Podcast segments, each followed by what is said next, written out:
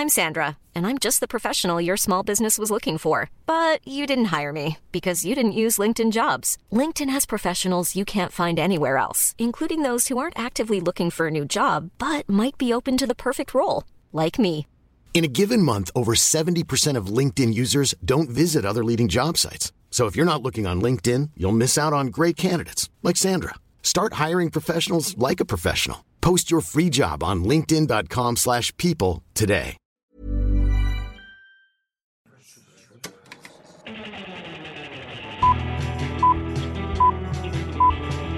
Saca el fanboy que tienes dentro. No tengas miedo de enojarte. Esto es el Club de los Amargados.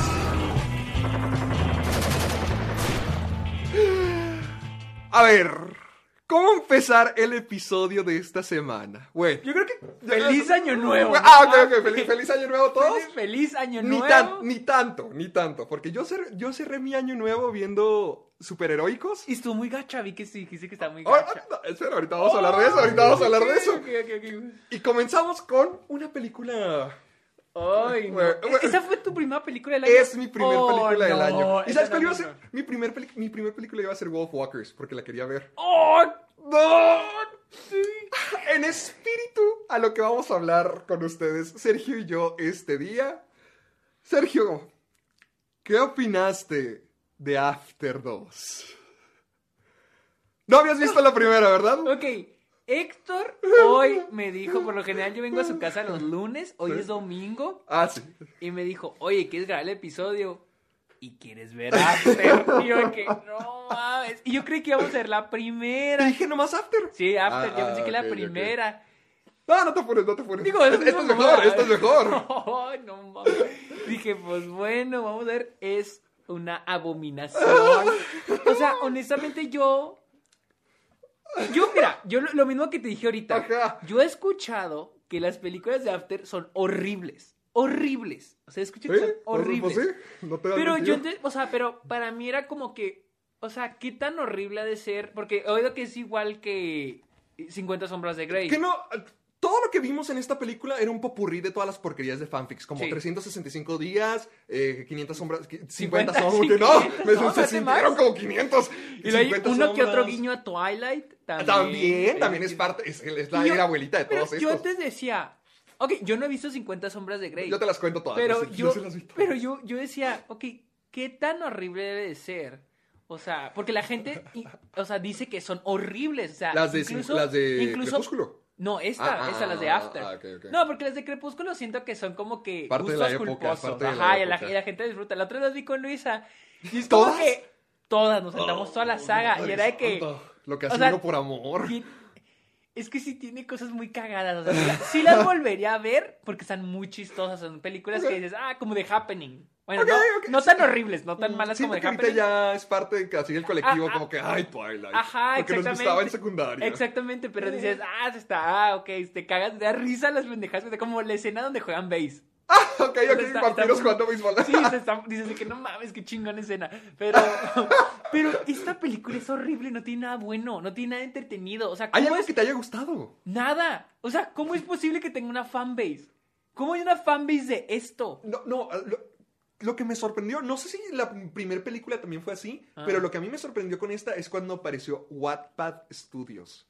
Wattpad es de donde se originan todas estas. O sea, to- Wattpad es una red social donde subes tu fanfic. Yo una vez vi una mía. Así, entre líneas. Y una vez vi una- ¿O una vez qué? ¿Qué? ¿Una vez qué dijiste? Vi una mía. ¿Viste? Yo pensé que subiste. No, Oh, no, no, vi una tuya. mía. Oh, No, wow. no, no te, no te la voy a poner porque creo que ya no está, la busqué. Pero quiero que veas lo que es Oh, Wattpad. oh, oh, oh. Este, el episodio que es 74? Este episodio es el 71. 71, o dos. 70. 72. No, 72 ya pasó, 73 creo. No, este es el 72. Espera, ¿por qué estás preguntando el número No más para, porque va a ser un momento memorable por el- los años venideros. Ok, de- no, se ve que sí es el 72. Espera, Espera, 72, es el 72. ¿Este es el 72? Ajá, el bueno, 72. en el episodio 72, Sergio va a descubrir lo que es Wattpad. Ay, che, espérame, tengo que registrar. Ay, no, bueno, no, ahora que- ah, quiero que lo conozcas. Bueno, mira, este es Wattpad, nomás para que lo veas. Este es Wattpad. Sí, es el mismo loguito de, de, la, de la productora. De la productora. Donde las historias viven. De aquí no es donde se originó esto, donde se originó el stand de los besos también. El stand de los besos también es un fanfic. Todas son un fanfic, todas son un... Crepúsculo es la original, creo que es la original de todas. Porque mira, luego vino 50 sombras de Grey. Ese es, un fanfic, de, Crepúsculo. De crepúsculo. De, Eso, de eso, es. crepúsculo, sí. Luego, eh, 50, eh, 50 sombras de Grey. Luego la del stand de los besos. El stand de los besos. Pues es un fanfic de Es una un- niña cali- caliente. Ok. Caliente. Y recuerda, son. Bueno, ahorita vamos a ese punto. Luego está 365 días, que no es un fanfic hasta donde estoy enterado, pero parece uno, igual descrito. Y este es un fanfic de One Direction, de Harry Styles. Sí, sí, sí, sabía. Ya, ya lo sabías. Es horrible. Se vuelven tan populares estas historias que una persona, una editorial o algo así dice, sí, te quiero a ti. Y los hacen libros. O sea, por eso... Bueno, After es que- tiene cuatro libros, el stand de los besos tiene cuatro libros también. O sea, pues es que entonces sí vende. Pero es que esta es mi Pues pregunta. sí vende, pero, Pero es que- McDonald's también. Pero es que. es- Ah, no, no, no, no estoy diciendo que es calidad. Pero me refiero, ¿cómo es posible que haya una fanbase de esto? Es, es que es un O sea- escape, es que es un escape. O sea, es lo que yo Ah, me quiero imaginar. Yo, yo lo que me quiero imaginar, porque es que todas son iguales, Sergio. Todas estas películas son iguales, porque todos siempre. Es el son tipo es fantasías, abusivo. son fantasías. El tipo es Es que yo siento que es la fantasía de lo voy a poder cambiar y él me va a cambiar a mí, de que me va a sacar de mi zona de confort. Porque es que todos son así de que yo soy la niña buena, la seria, la callada, y luego viene el malo, el vampiro, el. el me va a azotar. ¡Oh! ¡Pégame, pégame! O sea, creo, creo que ese es el, el concepto de la fantasía, pero no sé por qué O todas sea, son digo, iguales. digo, o sea, si había escuchado que tú habías dicho que la primera era eso, eso que dijiste, pero en esta no lo vi en ningún lado, o sea, ah, en que el- no viste la- lo abusivo. o sea, eso de que eres abusivo porque eres Ah. contigo, casi no lo vi porque siento que era como que un Casi no conjunto lo de viste, que no se gritaron como fuck you, Sí, no sí, fuck sí, you, como 10 Pero- pero- veces. Pero, siento que es más, ya ni siquiera se enfoca en eso, siento que es nada más como que poner un montón de fantasías. Ah, sí. Un montón de fantasías, ya sean sexuales o fantasías literal Oh, Dios de un adolescente. mío, O sea, Ay, no, estos tipos cogían donde sea. Eh, A ver, Ay, no, en la casa, En en, la regadera, en la oficina, en la casa de alguien más. Hijo, estos No, tipos esa, nunca esa- se esa detenían. sí fue muy Nunca mala. se detenían. Realmente, es que me quiero entender cómo es que sí tienen un fanbase, porque yo siento que para este punto ya habría gente que sí diría como que, oye, pues no, Agacha. pues Sí. agacha. O, o sea, siento que es tan, por ejemplo, Crepúsculo es algo tan 2009, 2008, si quieres. O sea, es tanto de la época. Pero bueno, ok, ok, ok, ok. es como Pero- cuando nos gustaba Rebelde o... que- Sí, pero entonces, pero es que siento que entonces esta, con esa lógica aplica lo mismo, pero ya no para nuestra generación. Es que yo siento, oh, yo, yo sé, yo me imaginaría, pero pienso, ¿los niños ahora quieren eso? O bueno, las Es que- adolescentes es que calientes de es que ahora. quién sabe, es que quién sabe. ¿No conoces eso- a ninguna que te pueda confirmar? Ustedes, Es que, no- díganos, es, que no ustedes. cono- es que yo no conozco a alguien de... De la edad. ¿Quién, quién- quién- tú quién crees? Esto ¿Unos es rated 15? R, acuérdate. Sí, es rated R, es R. Pero que... Pues sí, pero creo que una chica de 50 sombras... 16 años a Pero partir de 50 eso. sombras de Grey también era clasificación R, Sí, era para también, adultos. Aquí en. México fue clasificación C. Y era algo que, a la- por ejemplo, las chavitas de prepa, las nuestras compañeras de prepa, muchas decían de que no mames a huevo. ¿Te acuerdas de cuando te pedían la INE para poder ver la película? ¡Oh, sí! o sea, sí, ninguna película clasificación R te- de aquí en México te han pedido una credencial más que No, para sí, 50 sombras de sí, Grey. a mí sí me van a pedir ¿Por para... um, Fuck, no me acuerdo para cuál, pero Tranquilo. Jardín. ¿Qué? tranquilo, tranquilo, Jardín. No, no te enojes. Uy, pero dicen fuck para todo. Todo- no, no, o dicen fuck me, o fuck you, o fuck. Ese es la- el diálogo, las No tres variaciones. No mames, es que está... Bueno, y por eso Ah, decidimos sí, ah, sí. que este episodio, porque tampoco hay noticias, dijimos, vamos a hablar de Calidad. lo peor del 2020. Para comenzar el 2021 podemos hablar de lo peor de este año. No, esta película no es la primera que veo. De hecho, ¿Del de- año? Del año. ¿Viste Goodfellas que no? No, esa fue la última. La primera que vi fue una, una que se llama. ah, chingado.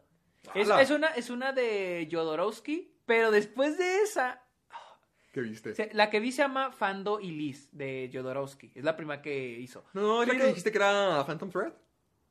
Fa- no, Phantom Thread es de Paul Thomas No, no, no, pero dijiste que, o sea, sí vi una, de tus reviews en Letterboxd No. dijiste Phantom Thread. Ay, güey, no, no, esa, esa es de hace mucho, Ah, hace bueno, mucho, bueno. ya, creo que ya sé cuál dices, pero no, creo que sí sé una, pero hace mucho, no.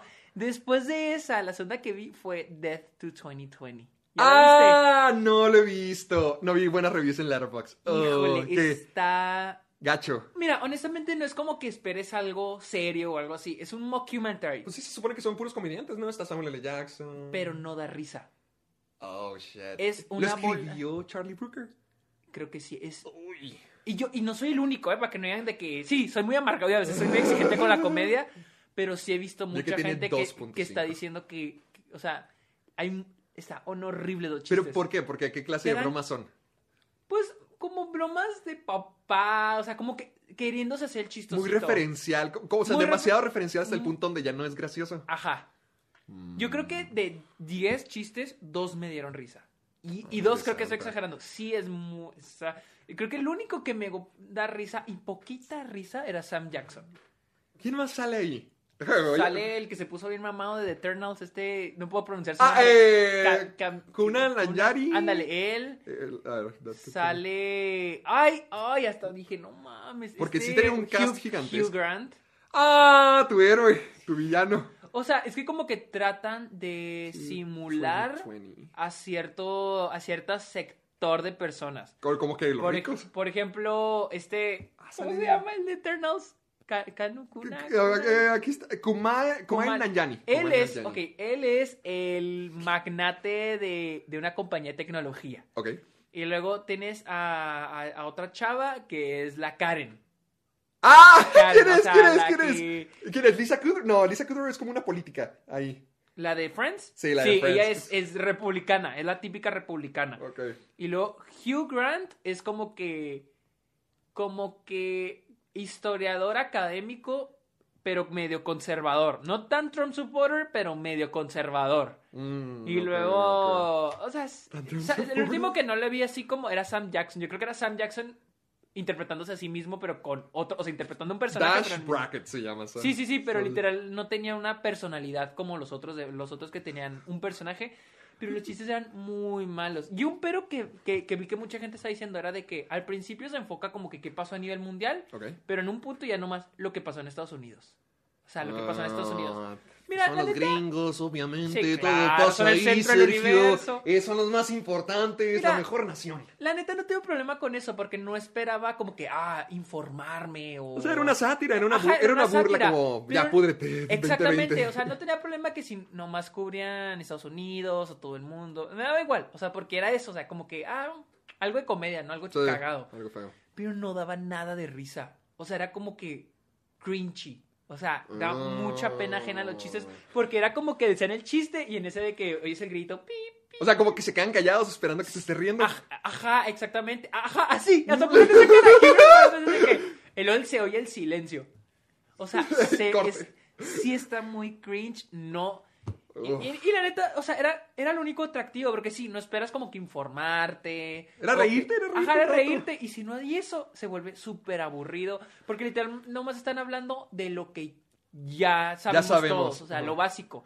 O sea, te digo, si nomás están hablando de los Estados Unidos, que es probablemente lo que ya todos estamos, conocemos, las elecciones, lo del coronavirus. Eh, Siento que va a ser una película muy... ah, no, lo contrario de Timeless. Ah, que va a quedar. Muy Sí, sí, sí. sí. dated, muy poco, por, por ejemplo, Sí. como Ralph el Que Demoledor. va a envejecer muy mal. O- ajá, que va a envejecer mal, Sí. porque es muy del momento. Sí. Vean esto que es popular sí, sí, ahorita. O sea, al, al final dicen que van a hacer una cada año. O sea, como que planean hacer. Un Death, ah, Death to cada año. 2021. Ajá. Y 2022 y así. O sea, si hubiera sido bueno, hubiera sido una idea padre. Porque siento que sería como un resumen del año. Ponle en Sí, parodiando ajá, es a que la idea- la idea está chida. Estaría padre, La pero idea está chida, pero- sido bueno. Pero este está. O sea, porque como dices, o ¿Qué sea, escribió Charlie Brooker? el ¿Qué único demonios? punto de esta cosa era dar risa. Le diste una estrella y media, qué maldito. sí estuvo muy gacho, o sea, no, no lo encontré. Es que te digo, lo, lo único era, el único punto de esta madre era hacer una comedia. Y no me dio risa, o sea, ya había un punto en el que decía, no, ya la quiero quitar. Y Yo- dura nomás una hora, diez minutos. Y Oh, se, me hizo, y se me hizo shit. eterno, está que... Porque obviamente estás viendo y viendo lo mismo, lo que ya pasó y lo que ya pasó. Y luego hay un narrador que también de repente... Lawrence Fishburne. Ay, Lawrence sí es Lawrence cierto. Fishburne. Y hay, una, hay partes del narrador, está, está como que serio, pero dice cosas chistosas de manera seria para que te dé Mm, risa así. Pero también como que referencias. Ah, sí, a cosas Hay que unas como que sí te dan risa, pero la mayoría obviamente no da risa. Y te digo, o sea, no le busco más pies al gato, o sea, como que si está bien contado, que sí. Porque la Tenía neta- que ser gracioso. Tenía que- era ese el punto. Era, era, es como si decir un, un sketch de Saturday Night Live. No, no está bien escrito. Está, le falta estructura. O Eso no tiene sentido, El no. punto era que, es que o te da risa o, O no, no. te da risa, güey. Ese Mm. es el punto. Y no me dio risa y para mí fue malo. sea, Nomás por eso. Yo siento que ya encontré la culpa. Chécate. Ve cuántos escritores tiene esta no. cosa. Tiene 1, 2, 3, 4, 5, 6, 7, 8, 9, 10, 11, 12, A 13, ver. 14, 15, 16, 17, 18, 19. C- Tiene como 20 escritorios. Tiene 20 Tiene escritores. 20 escritores. Aquí están, 20 Ah. escritores. Tiene 20 escritores. Siento que es lo mismo que no. pasó con Movie 43.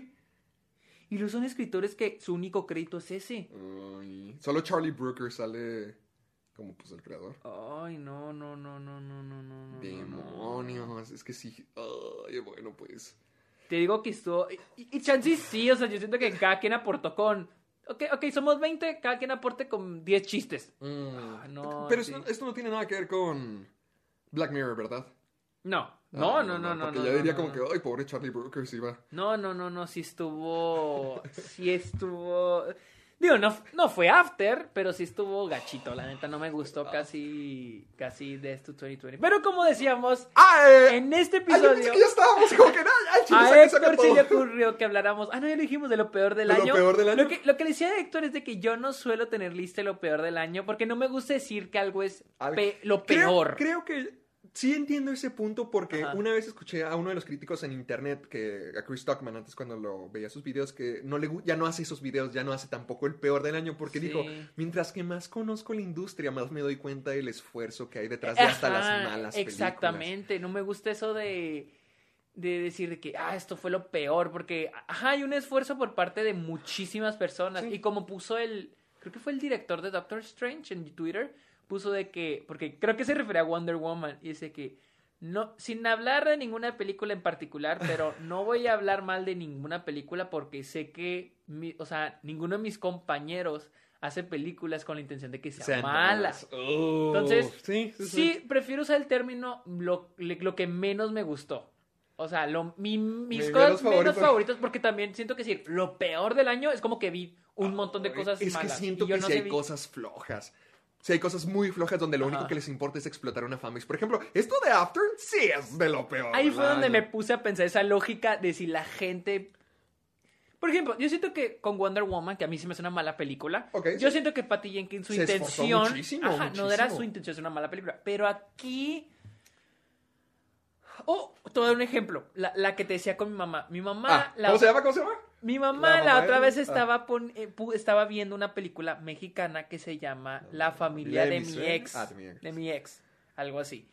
Pero bueno, mi mamá ya no la estaba viendo, sino que yo llegué a su cuarto y me dijo, oye Sergio, ayer estaba viendo esta película, está horrible. O sea, yo, yo que no sé de películas, se me hizo horrible. Mira, te la voy a poner.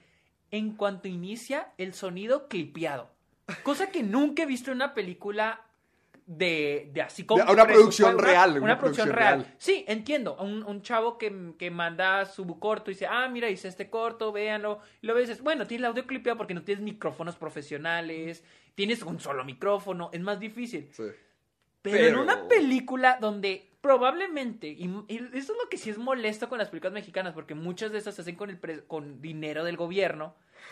Y es cuando dices de que, no mames, o sea, la, la fotografía horrible, escenas con dos ángulos, y dirás, bueno, ¡Ja! no había tiempo, no había presupuesto, pero el, el ángulo era de que, digamos, la cámara aquí, Un- a nosotros over the dos. shoulder. Ah, ah, ok. No, ah. digamos hacia nosotros dos, aquí la cámara, pero wide, los dos, Los y, dos. luego una ca- y luego otro ángulo acá. Así, bueno, ustedes no lo están viendo, pero es como dos La misma toma de un lado el diferente. mismo ángulo. Había una, una toma donde habían dos personajes conversando. Ajá. Y eran dos tomas. Nada más, en toda la escena eran dos tomas. Yo lo noté y le dije mira, si te fijas, nomás son dos tomas. Le dije, solo son dos tomas y están cambiando, cambiando. La misma, la misma. la-. No, nunca hubo una tercera. Nice. Y le dije, y si te fijas, en ninguna le estamos viendo el rostro al tipo. Era un tipo y una tipa. Un chavo y una chava. Y en ninguna se llegó a ver bien el la, rostro. la familia de mi ex. Creo que sí era quién la dirigió. Es mexicana, ¿no? Sí. La familia. Creo que me dijo que era un actor, el que le dirigió era un actor ya veterano.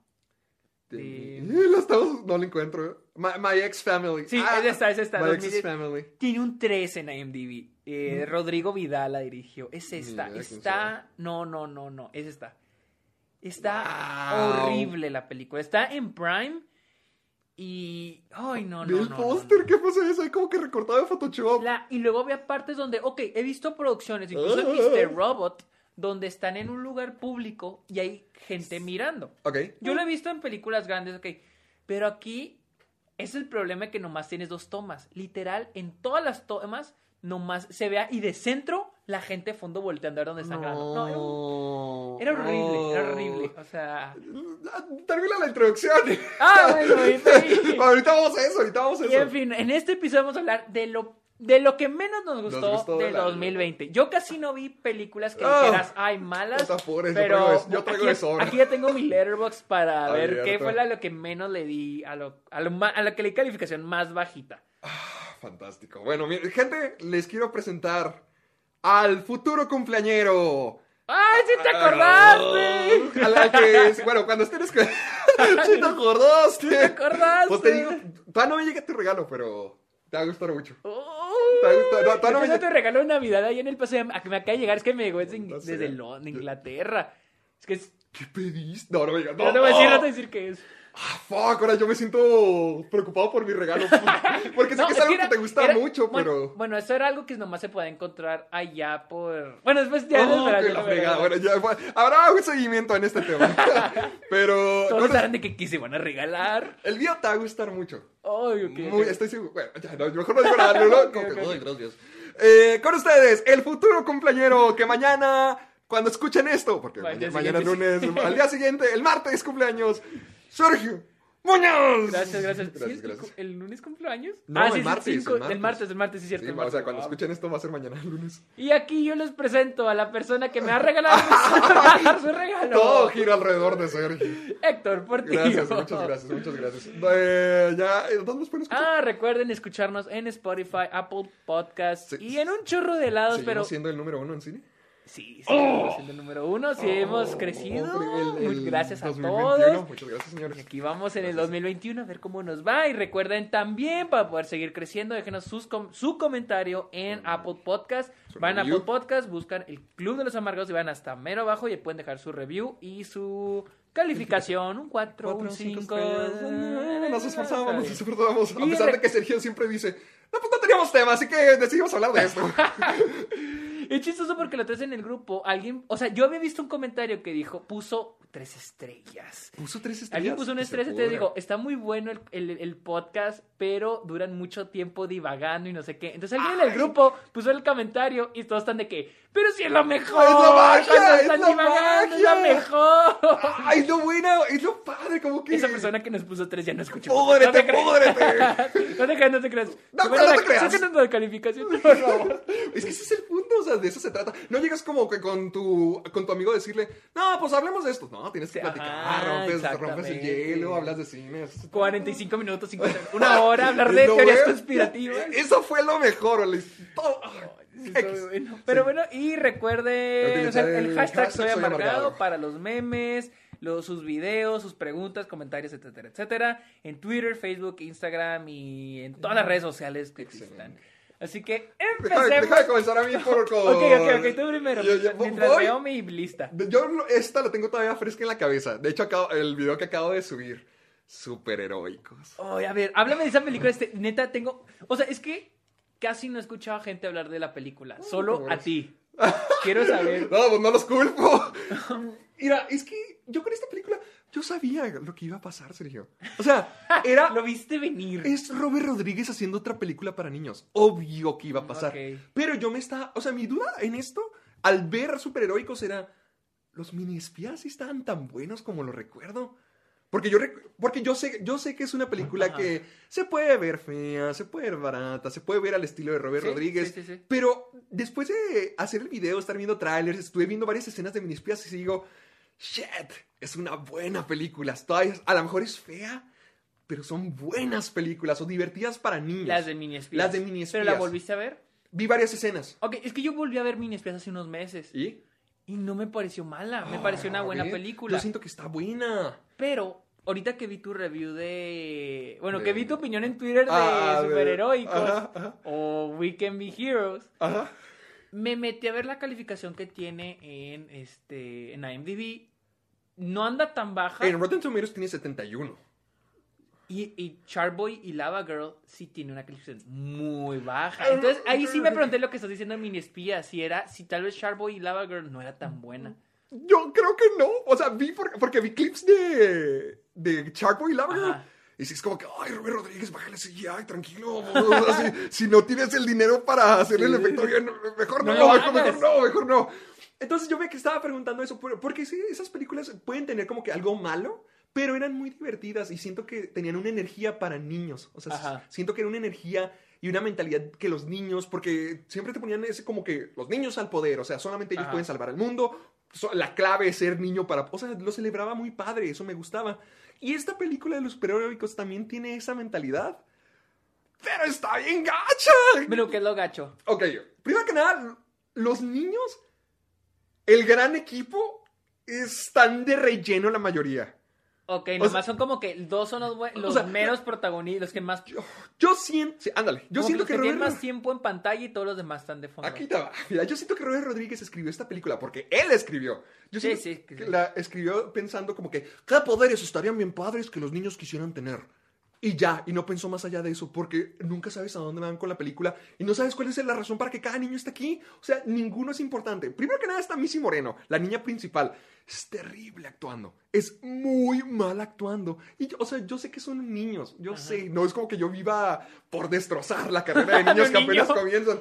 Pero sí es muy mala. Sobre todo porque es que todos sucumben a siempre tener que explicar qué está pasando, qué estoy sintiendo, porque es que no pueden sacarlo a través de sus interpretaciones. O sea, sí, todos tienen que estar diciendo todo bien claro que está ocurriendo una y otra vez. Luego el otro niño, que es el líder del grupo, el que debería ser el líder del grupo, Wildcard, como Dean, está enojado todo el tiempo, todo está mal, siempre lleva la contra, siempre, no, no, no, no es cierto, estás mal. O sea, siempre, siempre, siempre, porque tienen que remarcar así bien fuerte de, hay que aprender a trabajar en equipo. Ay, ok. Todos los demás niños, pregúntame si importan. Cámara lenta es un niño que siempre va en cámara lenta. ¿Y ese es su poder? Ajá. Y ya, ah, y es todo lo que hace. ¿eh? O sea, no, no esperes más de él. Hay dos niños que se llevan mal, que son hermanos. Uno adelanta y otra rebobina. No. Una adelanta y el otro rebobina. Ok. No hacen nada. O sea, pero. pero Se, no- oye, se me oye interesante eso. No, pues no lo es. no, pues no, no, no. Porque, haz de cuenta, hay una parte donde dicen en la película, no, sepárenlos, es que juntos son muy peligrosos. Una adelanta y otro rebobina. O sea, se, se- se cancelan el uno al otro. Mm, Ok. O sea, ni siquiera con lógica de niño esto tiene sentido. Hay un niño que puede cambiar su cara a lo que sea, pero hay otro niño que se estira como quiera. O sea, es el mismo poder, solamente limitado. Sí. A- a la pobre niña, la hija de Sharkboy, Lava Girl, Goopy, Ajá. es pobrecita, en serio, hijo. Que le tocó de poder. No, o, o sea, tiene los dos poderes, los de Lava Girl y, y Oh, O sea, tiene como que manipulación de líquidos, cositas así. Pero, hijo, Robert Rodríguez le- les pide demasiado. Bueno, no les pide mucho, es muy básico con lo que les pide, pero ellos no dan el ancho para nada. Porque pobre niña, o sea, siempre, como es la hija de Sharkboy, siempre tiene un mal temperamento. Entonces siempre están diciéndole, Guppy, cálmate, bájale. No, no, no, Guppy, relax, relax. La niña siempre parece como niña perdida de Walmart. O sea, que no sé dónde están sus papás. O sea, nunca sabe dónde está. O sea, pobrecita, realmente pobrecita. Todos son muy malos actuando. Realmente la- ah, las producciones de Robert Rodríguez sí son muy feas. O sea, porque descubrí esto.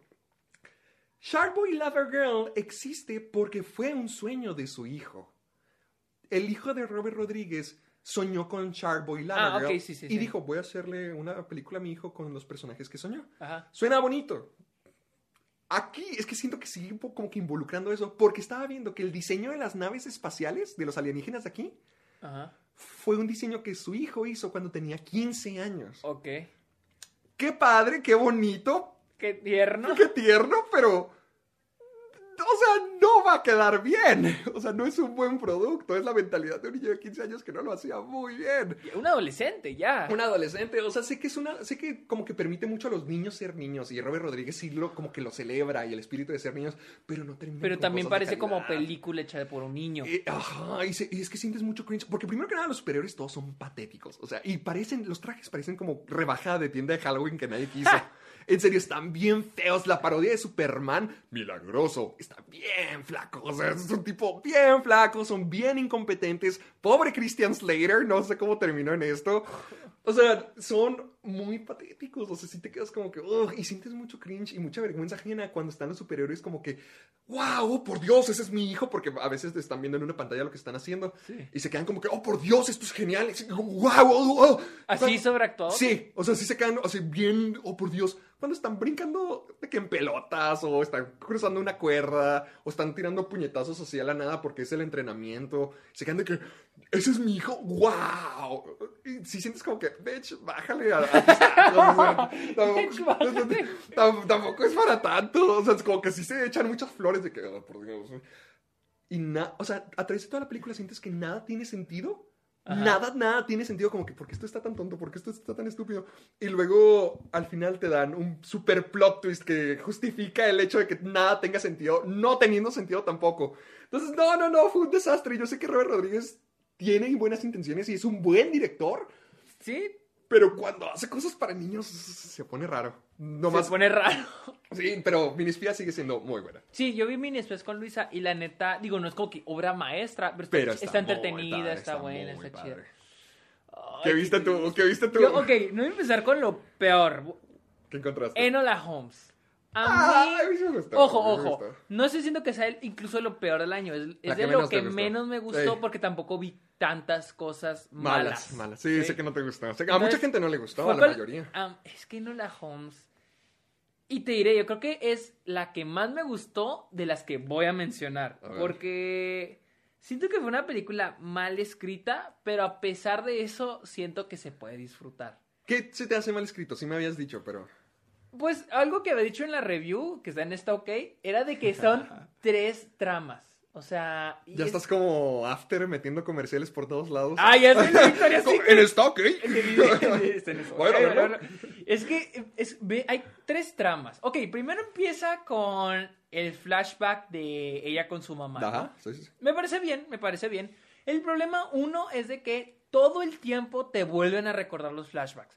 Si va a golpear a alguien, te aparece el flashback. Ah, O sea, es como que ya sabemos y como que la película todo el tiempo te... O sea, obviamente él trae el mensaje esto de, del feminismo, de empoderamiento, pero como que está muy en tu cara. O sea, Se como que hace. se... De, sí. Es que o no sea, lo noté yo, en serio. Yo, yo- no lo noté. A mí sí se me hizo, o sea, a mí- em, te digo, hay un personaje negro, la, la señora, la que Ah, de la ah, sí, mamá, sí, ah, sí. que tiene una escena Sí, con Henry sí. Cavill y que le dice de que, que Henry Cavill dice, no me interesa la política, y él dice, y ella dice que sí, claro, como estás muy cómodo por- y no hay un cambio que quieras hacer, por eso no te interesa. Obviamente, una frase para que esté, Como que, para oh, que se por haga viral en. Twitter, ¿no? Sí. Pero es chistoso porque este personaje, el personaje, el único personaje de color en toda la película, nomás está para dar esta Esa frase, lección. Porque este personaje no hace nada No, más. Aparece en los flashbacks de Elena Bonham Ajá, Carter aparece y en los flashbacks. Y hay otras cosas, por ejemplo, los flashbacks, hay muchas cosas que están obviamente para dar información, como en uno de los flashbacks,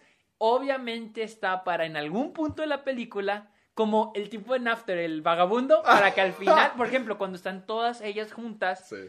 están Sí. leyendo, eh, están leyendo un mapa, más tarde te dicen que Enola, no sé cómo, pero una distancia de casi tres metros alcanzó a leer el mapa Ajá. que llevaba a no sé dónde en Londres, no me acuerdo de eso. Entonces hay muchas cosas incoherentes, y luego también de que son tres tramas. Es la de este Man- Minecraft, Minecraft y Sherlock. Minecraft y Sherlock. Ok. Que Minecraft quiere que esta Enola se una haga dama. una señorita. Sea una ¿no? señorita. Dejémoslo en una señorita. señorita, Ese una es el concepto. Que se comporte como una señorita.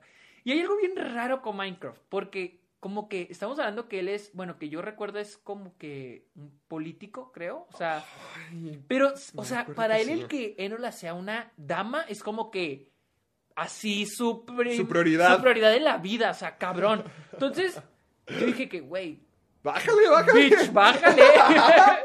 o sea, Tranquilo, viejo. o sea, y, y hasta Luis y yo, porque la vimos juntos, era como que sí, más tarde van a sacar con que Minecraft le pegaban de chiquito y por eso ahora es así. Le No. pegaba a una niña. Y no, no, Solamente nada. un cretino.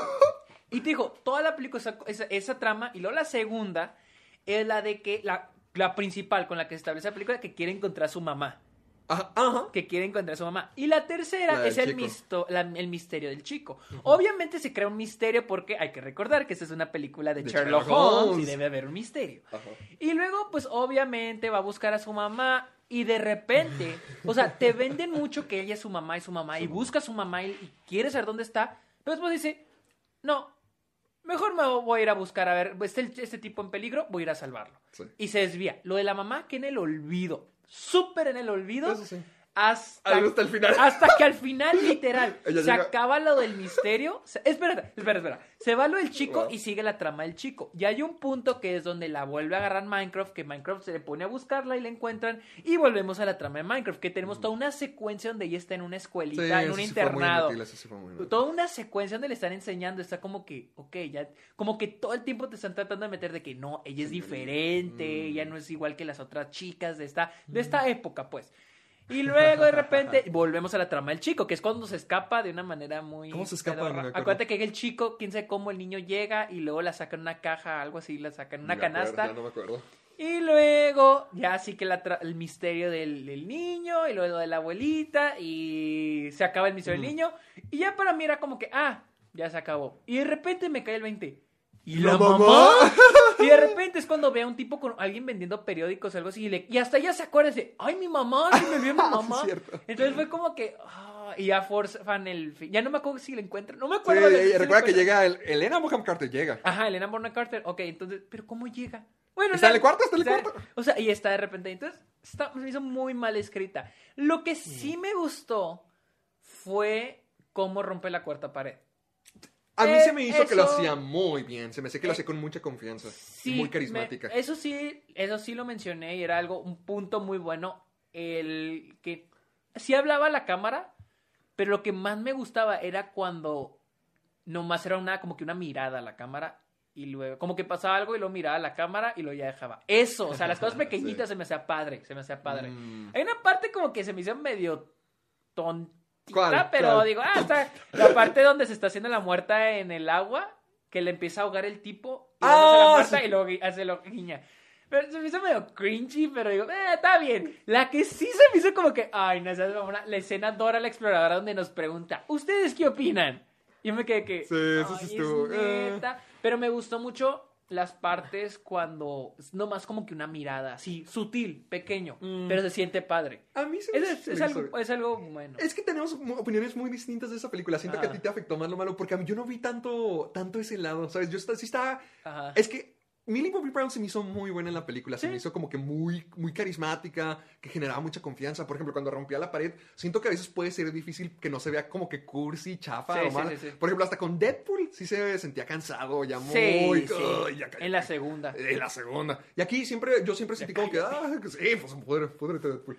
Pero aquí sentí como que salía bien. Y además, algo que te decía cuando platicamos, es que yo me fijé más como que por el lado social del personaje en Old Holmes. Porque sí, hace todo. O sea, sé que me habías dicho de que la ponían como que puede pelear, pues muy lista, resuelve misterios, o sea, es la mejor del mundo, chalalala. No, es que no tengo problema con que el personaje sea así, pero como, te lo, como que te lo remarca todo Demasiado. el tiempo, te lo remarca. En vez de que mostrarlo, Mm. pero hay momentos como que, ok, va a pelear con un tipo y cuando va a dar una pelea te pone el flashback de, De cuando la mamá le mamá. enseñó. Y lo dices que, o sea, el hecho de que me pongas de ella venciendo a un señor ya me dice mucho del personaje. No me lo tienes que volver a poner en flashback de que lo entrenó la mamá. El hecho de que le parta la madre a un señor ya es como que, ay, güey, esta, cha- esta niña es diferente, está Sí. entrenada, o sea, trae otro tipo de educación, Sí, sí, sí. diferente al rol de mujer de esta época, de la época en la que se establecida la película. Sí, sí, sí. Ya con eso, no, no es como que todo el tiempo Remarcarlo remarcar, otra remarcar, vez. remarcar, eso como que... ya,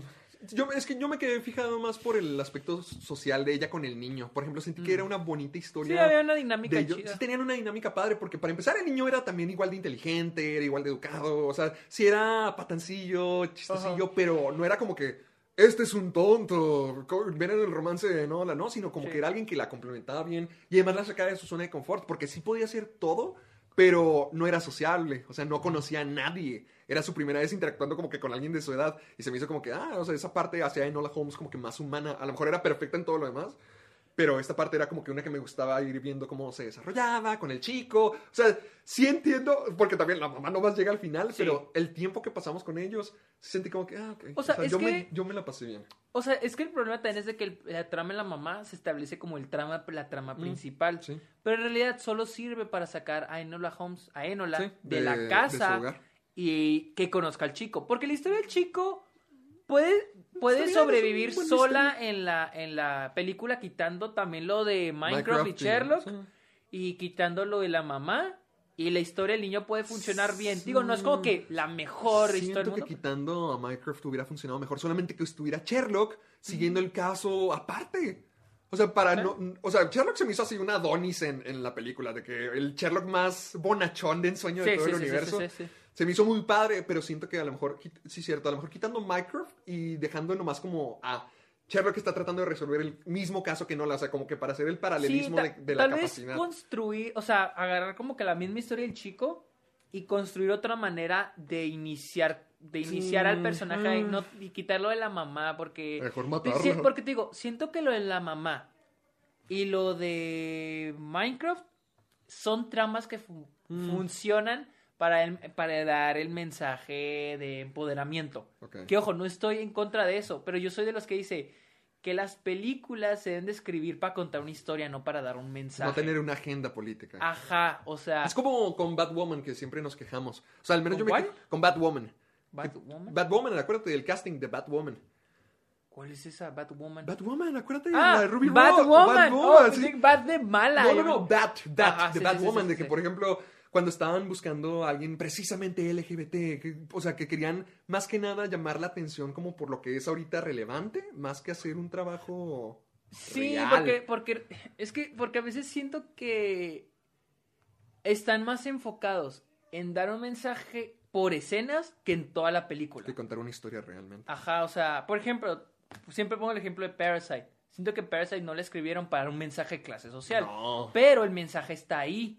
O sea, porque siento que ese es el, debe ser el punto de la película. Número uno, que tú puedas seguir la historia. Sí. Si captas el mensaje, chingón. Si no lo captas, pero, pero entendiste historia. la película, ajá, exactamente. No estoy en contra de que haya un mensaje, de lo que sea, de clases sociales, de feminismo, de racismo. No hay problema, yo no tengo problema con eso, pero siento que de primero se han de enfocar en contar la historia y que sola la historia de ese mensaje. Porque contando una buena historia es cuando ya puedes percibir un mensaje. De otra manera, estás como que hay una escena para que para dar este mensaje y otra escena para que el personaje diga esto, como que un guiño a este mensaje. Es que eso se empieza a convertir en político. O sea, más que ser arte como lo que el cine debería ser, Sí, estás tratando no, de dar un mensaje, una enseñanza. Y aparte porque, ajá, exactamente. O sea, no, no es... Por, por ejemplo, hace poquito empecé a ver las películas de Chantal Ackerman, que sus películas son famosas por ser películas eh, Feministas. feministas. Y, y ella, más que nada, trata de poner a la mujer en, en lo cotidiano, en sus problemas cotidianos, ¿sí? ¿Ok? Entonces, pero es como que hacerlo cotidiano relevante. Y cómo es el, en, en qué contexto está viviendo la mujer en, en eso. O sea, no estoy tan estudiado con las películas de Chantal Ackerman, pero ya empecé a verlas y como que entiendo. Y más porque muchos son documentales personales, su relación con su mamá, etcétera, etcétera. Entonces como que, oh, entiendo. O sea, entiendo, por ejemplo, está una que se llama Jen, Jen, no me acuerdo cómo se llama, es, dura como tres horas y media y es la historia de, de esta mujer que literal es nada más ella haciendo sus cosas de la casa Sí. y en las noches se prostituye, ahí mismo en la casa llegan. Entonces es como que este contraste en el trabajo, estoy haciendo entre comillas, el rol de la mujer Ajá. que se le ha establecido a la mujer, pero al mismo tiempo como que rompiendo con, con él, o sea, las Ok. diferencias en ese contexto. no, y no es como que toda la película, no es como que la película te esté tratando de dar un mensaje, simplemente es como que ya la acabas y es, oh, ok, esa película quiso decir esto. Mm. Y siento que ya ahora muchas películas están como que con el punto de que hay que tener una escena donde haya un mensaje de empoderamiento, un mensaje sobre Como racismo. en Avengers Endgame, cuando todas las mujeres se reúnen. Como para hacer el momento poder femenino. Sí. Siento, así. que- o sea, es que yo siento que esa escena pudo haber funcionado si se hubiera hecho de otra manera. Yo- e- es que se ha hecho de otra manera. Se ha, A hecho, ver. se ha hecho en The Mandalorian, se hizo también en The Boys, donde hicieron lo mismo, un equipo femenino. Ajá.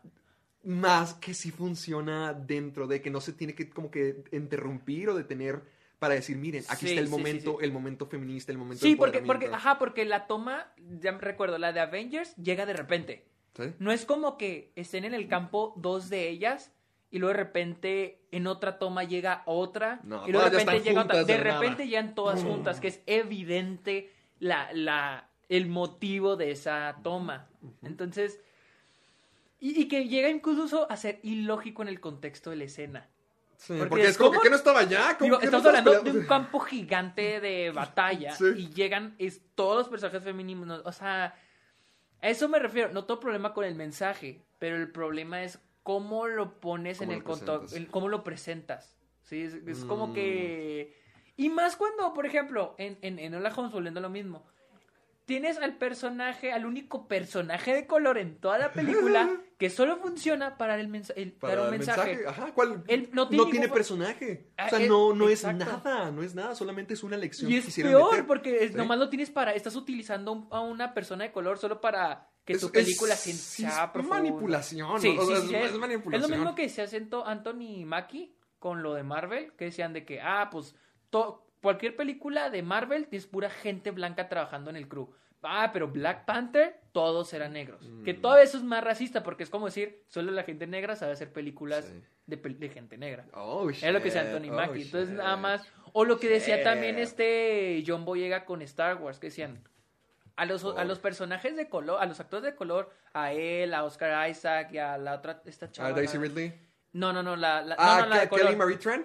La que era La- la, chava la asiática, la segunda. Ajá, ella dice, eh, nosotros nos introdujeron en la primera película, bueno, ya sale en la segunda, segunda? pero por ejemplo, Oscar Isaac y John Boyega dicen, nos introducen en la primera película con una trama, o sea, con un arco Tenía- narrativo Tenían un punto. un punto y al último nos abandonaron. Obviamente, dice, obviamente nos utilizaron para vender la franquicia, para decir, somos Miren, incluyentes. Ajá, es lo que decía John Boyega. Oh, sí, somos más. Mm. Pero al último, y, y él dijo de que esta Daisy Riley y este.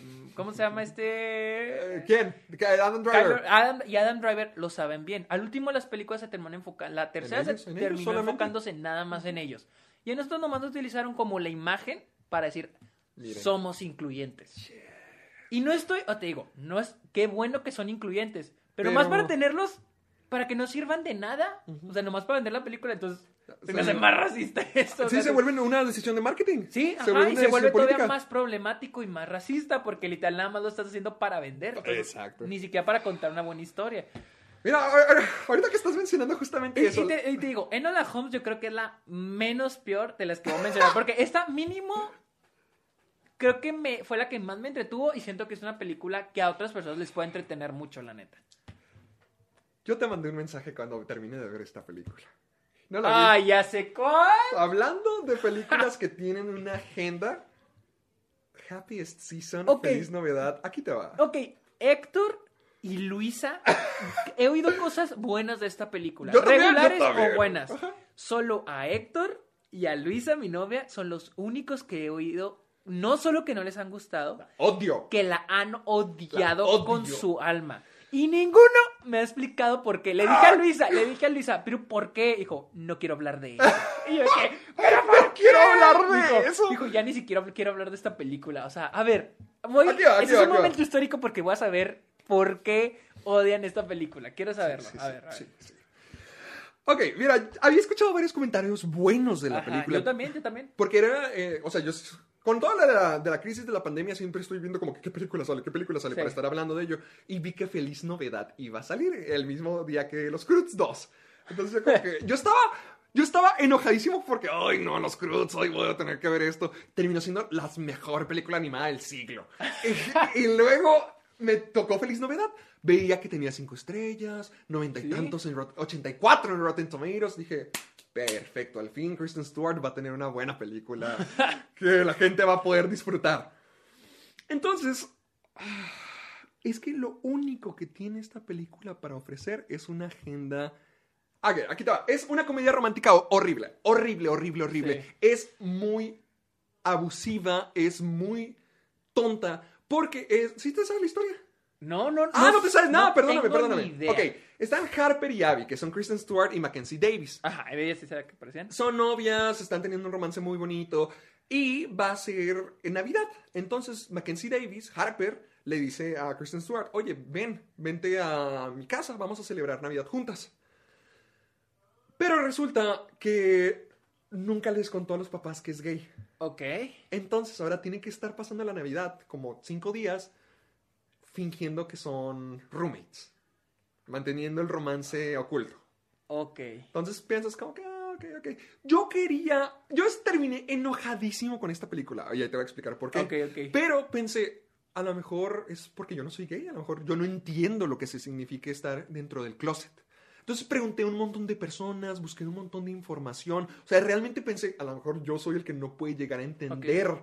Como por ejemplo, uno no llega a entender lo que sufren las mujeres día tras día. Sí. O sea, dije, a lo mejor yo no sé lo que significa estar en el Sí, closet. no, no, no pudiste empatizar al 100%. Ajá, dije, a lo mejor yo no entendí eso. Nah, cuando vi que un montón de gente gay en Letterboxd tirándole porquería, dije, nah, ok, ya, tengo, tengo el camino libre, vamos a hacerlo. Y también ya amigos gays también me han dicho, bravo, qué bueno que la acabaste. Pero, ¿por Aquí qué? te va, aquí te va. En sí la familia es horrible. O sea, la familia de Harper es horrible. Imagina, imagínate esto. Ponle, tú y yo somos novios. Ponle. Ajá. Y que a cada persona que... Y nos vamos a Chihuahua a introducirte a mis amigos, a presentártelos. Y a cada persona que te presentara, yo digo, ah, miren, él es mi amigo, Ser él es mi amigo Sergio, el huérfano. Como que el huérfano. Porque eres huérfano. O sea, los papás de Abby... eh, Abby es huérfana, Kristen Stewart. Ah, ok, ok. Sí, no, sí, sí, sí, Bueno, bueno, o sea, los, los- los- Ay, no, no, no, no, no. O sea, los papás de Abby están muertos, o sea, es huérfana. Ok. Imagínate que esa fuera. Y así la presentan siempre. O sea, ese ¿La es el huérfana? chiste. Ella es la huérfana. Ah. La huérfana, la huérfana, la Espérate. huérfana. O sea, Eh, eh, ella, la, la novia. no, ah, te voy por personaje. La mamá es una idiota inconsciente de sus comentarios, que, que espera que todo el mundo sea perfecto y si no, le vale queso y ya están muertos para ellas. Y ella es muy inconsciente de lo que dice, o sea, es muy grosera hasta el punto donde no, es que no es gracioso. O sea, siempre que habla de Abby, de Kristen Stewart, siempre es como que, ay, es la amiga de Harper, la huérfana, la huérfana. O sea, ¿cómo en su sano juicio presentas a alguien que nunca has conocido, a gente que nunca has conocido como, ah, sus papás están muertos, ella es Abby? Pero está como que justificada que, ah, el personaje es así. Sí, pero no está bien. O sea, te quedas como que. Lo repiten tanto, tanto, tanto, que es como que. ¡Ay, ya! Como cállate, el- para cállate". hacer el chiste. Para hacer el chiste. Ay, ok. O sea, y se pones como que. ¡Ay, ya, por Dios! O sea, primero es la mamá. Y es así muy inconsciente, muy tonta de lo que dice, que te desespera y te da como que ya cállate.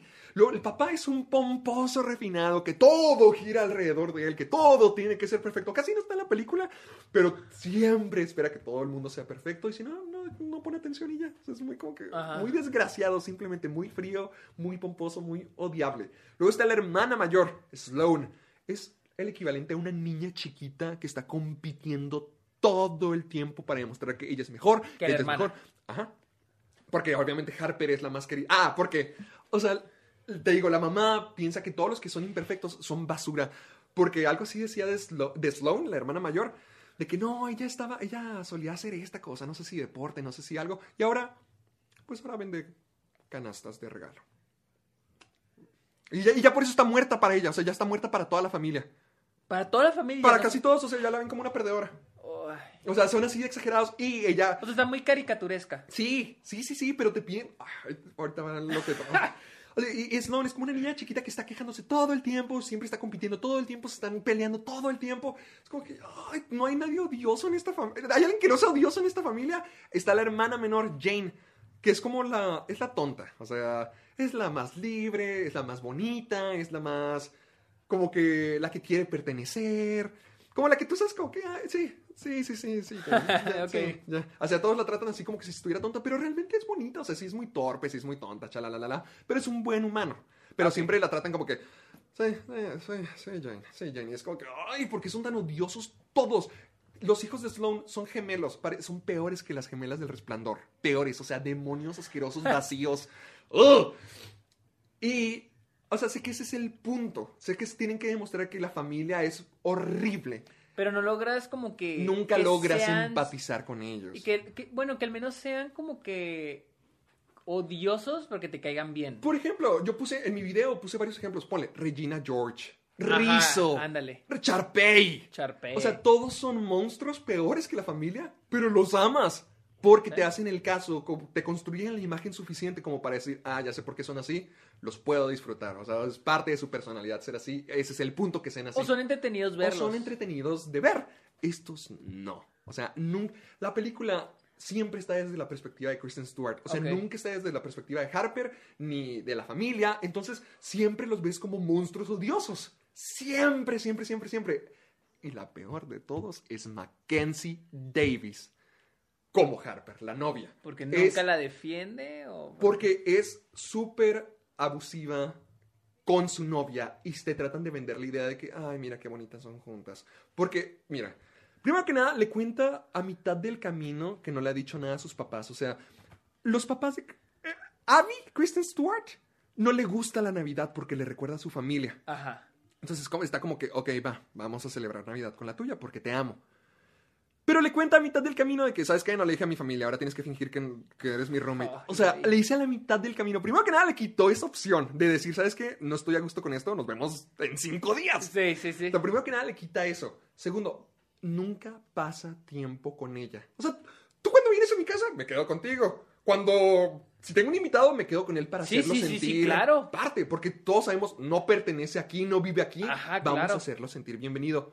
Pregúntame si interactúan en algún momento en la película. Siempre la estoy ignorando, siempre. O sea, ¿Neta? hay millones de fiestas en esta película. Kristen Stewart siempre termina en un rincón sola. Siempre No sola, siempre caminando por la ciudad sola, haciendo compras ella sola, terminando de niñera ella sola. O sea, no pasan tiempo juntas. O sea, ni siquiera es un bonito romance. Y la peor parte es que puedes ver cómo, o sea, la está, está siendo negligente con ella, nunca está presente. O sea, sí se siente muy sola y muy vacía. Es como que, bitch, o sea, ponle caso, a, a- hazle atención, hazle atención. Porque estoy invitada, o sea, no, no tienes que besarla, no tienes que estarte cogiendo con ella. Solamente tienes que atenderla, hacerla sentir bienvenida. Y no, es una vil utilería que vemos como siempre se está, siempre está abandonada, hablando con Audrey Plaza. Y bueno, y...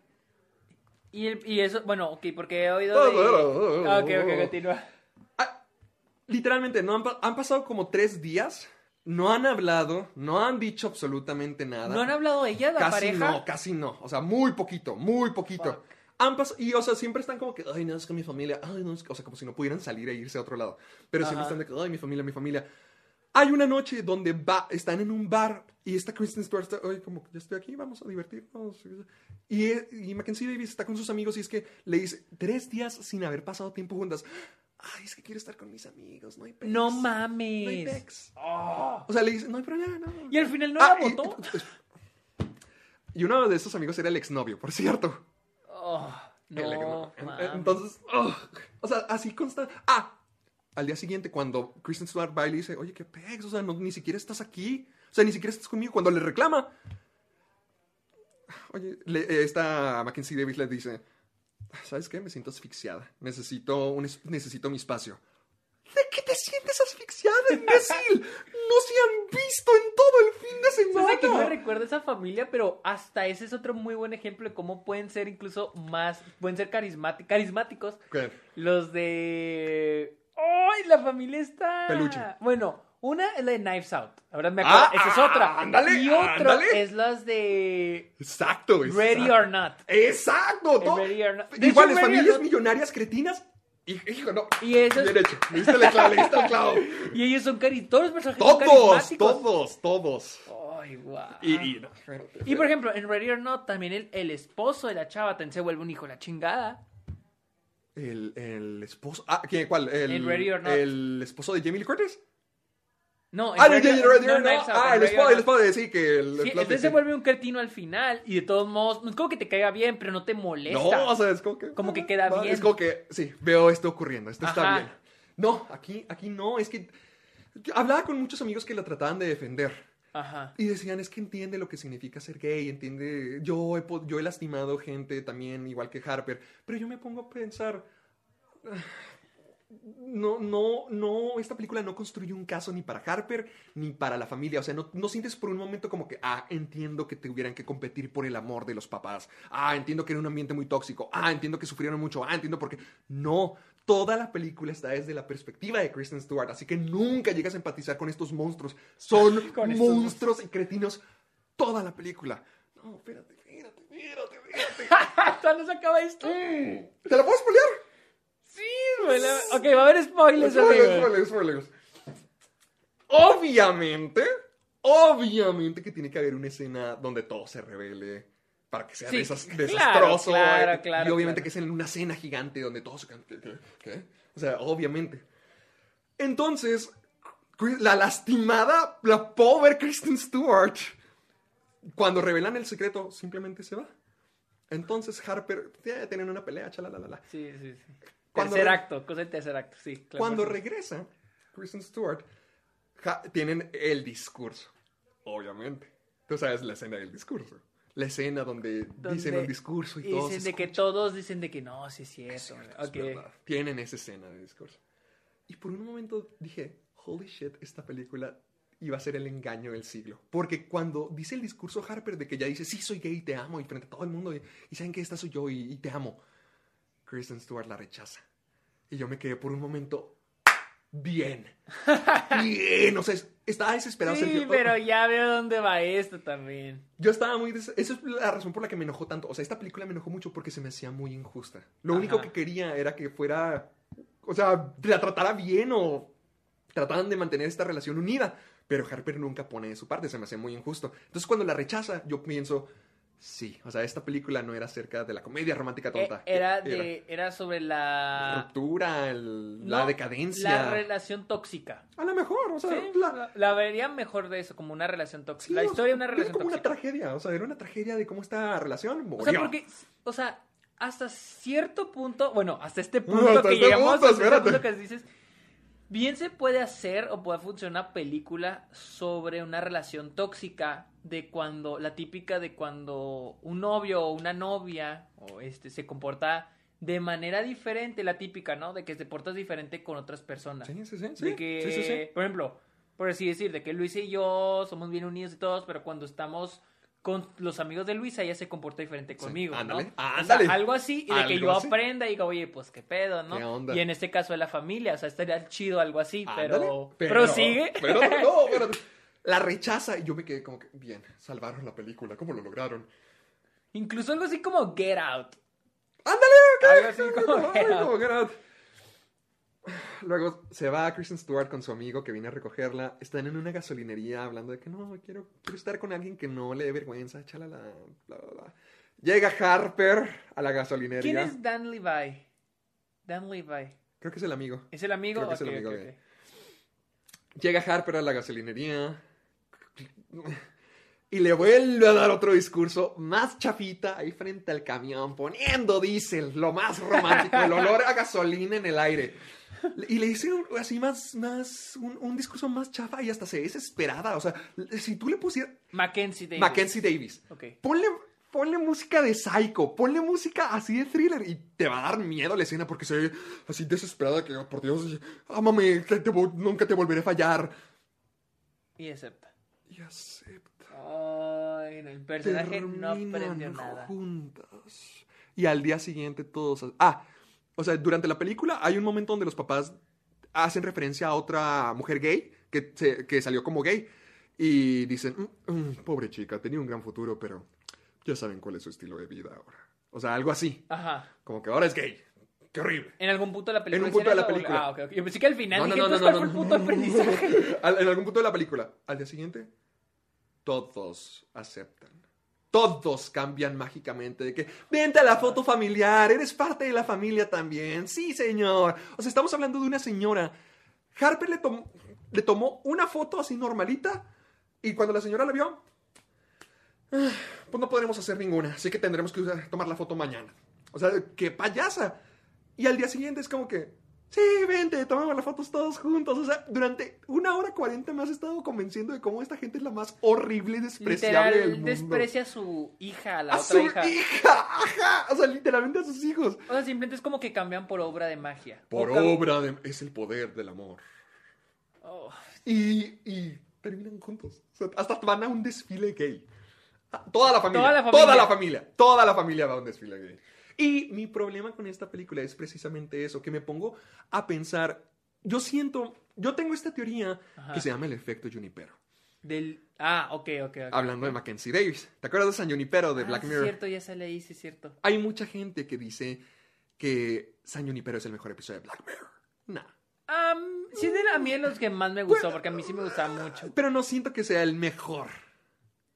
Oh, Bueno, es que, por ejemplo, mi favorito es uno que la gente tiene muy ¿Cuál? olvidado, que es el de Game, Game Test. Ah, Game Test. El del juego de terror. Playtest, Playtest. Playtest. Ese Es es, mi favorito, pero siento que mucha gente no lo tiene así como su favorito. Pero es mi favorito porque bueno. fue el que... ¡Wow! O sea, El cuando lo sí. cuando- el que me golpeó más cabrón. Mm. También el de... El de... Es de la primera temporada. primera Eh, temporada. el de, The Entire History Review. Sí, The Entire History Review. Y no es uno tampoco así que digas de los Ese favoritos es de de la los- gente. ese sí es uno de los ¿Sí? favoritos. Pues es uno de mis favoritos también. Pero mi favorito es el de Playtest. Pues Entonces, por eso, San Junipero sí me gustó está, mucho. está muy bueno, pero no creo que sea el mejor. Y yo siento que lo sacan de proporción Ajá. por ser temas LGBT. Porque yo sé que eh, la comunidad LGBT no ha tenido la mejor representación en la media y hasta la fecha, o sea, es, es un proceso que poco a poco ha sido mejor, pero, por ejemplo, siempre han sido casos muy, muy especiales o que tienen así mucho impacto al estilo Call Me By Your Name Sí. o Secreto en la Montaña, a- hasta incluso siento que algo así regular, o sea, refiriéndome regular como comedia romántica normal o película adolescente normal, por ejemplo, Love Simon, o sea, que se vuelve así más normal. No, no que es así una super historia gigantesca de amor, sino un contexto simple y tranquilo cotidiano. Sí. Entonces, poco a poco siento que han estado desarrollando, pero todavía no han tenido una representación, digamos, como que lo logramos. Y yo siento que por eso mismo, cuando sale una cosa que es LGBT, hay gente que sí lo tiende a tomar fuera de proporción, como lo que pasa con San Junipero, que sí es muy bueno, pero mucha gente dice, es el mejor, es el mejor. Y mucha gente también dice esta de la película lo mismo. Y yo siento que solamente por ser LGBT. Porque no es una buena película, porque me pongo a pensar en, cambiemos los roles si fueran hombre y mujer. Yo sé que es una dinámica totalmente distinta, Ajá. pero las acciones siguen siendo abusivas, siguen siendo horribles. La familia de Harper es horrible. Harper es una terrible persona, o sea, no es consciente solamente, no por ser gay, no por ser, o- no por guardar un secreto, no por estar en el closet, porque eso puede ser muy humano, muy relatable, pero sigue siendo una persona muy detestable por sus acciones. Entonces, siento que realmente la peli- la, mucha gente se ha nublado de ver lo terrible que es esta película por los temas que Mm, maneja. Entonces, por eso me enoja mucho. Porque es muy injusta con Kristen Stewart. Es injusta. Eh, Deberías de verla y te vas a enojar. te vas a enojar. Es que yo sí soy de los que dice que hay que festejar que aunque sea buena o mala, Ajá. que ya haya un poco más de inclusión. Sin, estoy, no- yo no diría de que porque toque estos temas se tenga que decir que es buena, Ajá. pero yo digo que sí es algo de aplaudir que ya haya inclusión. Por ejemplo, este año ha sido el año en el que hubo más mujeres dirigiendo películas, dirigiendo películas. El Ok. die- 16% de las películas. O sea, Eh, sigue siendo poco, pero ya muy es poco, mejor. pero ya es un número Subiendo poquito. Entonces, hay algunas películas como Wonder Woman o Birds of Prey, que de hecho es la siguiente que voy a mencionar, ¡Ah, no! que son películas dirigidas por mujeres y que son malas. Mucha gente estaba diciendo en los comentarios de que, pues sí, pero dijeron puras películas malas, por ejemplo, Birds of Prey o Wonder Woman son basura y que no sé qué, de qué les sirven dar. Pero digo, aunque sean malas, el hecho de que ya haya más mujeres dirigiendo es algo. Las películas no son malas porque son mujeres las que las están No, dirigiendo. no. O sea, son malas por otras razones, pero no porque una mujer la esté dirigiendo. Así que Igual les digo esto lo mismo, ¿no? o sea, no digo que es mala por ser gay. la ahora, película, no. ahora va a haber películas que van a dirigir hombres y van a ser terribles, Ah, los- ¿no? los hay. Entonces, pues, está bien que se le esté dando la oportunidad, la misma oportunidad, aunque no es la misma, porque solo 10, 16% a hombres y a mujeres, sean malas o sean buenas. Pero sí estoy de acuerdo que no porque tomen, toquen estos temas Nomás se ya tien- por eso es tengan- ajá, exactamente. Otra cosa que alguien vi en Twitter es de que era de que una, una, una crítico de cine decía que se le hacía una mamá que ahora porque una mujer dirigía una película, una película, a huevo tenía que ser una película de, De empoderamiento. Mm. o que tuviera que elegir el feminismo, porque hay gente que dice de que, por ejemplo, que Wonder Woman no toca este, los temas de feminismo tanto. Entonces mucha gente dice que, pero ¿por ¿Para qué, qué lo por tiene qué que la hacer? mujer está, porque ella está obligada A ser empoderada. a, porque tiene que hacer una película sobre ese mensaje? O sea, ¿por qué?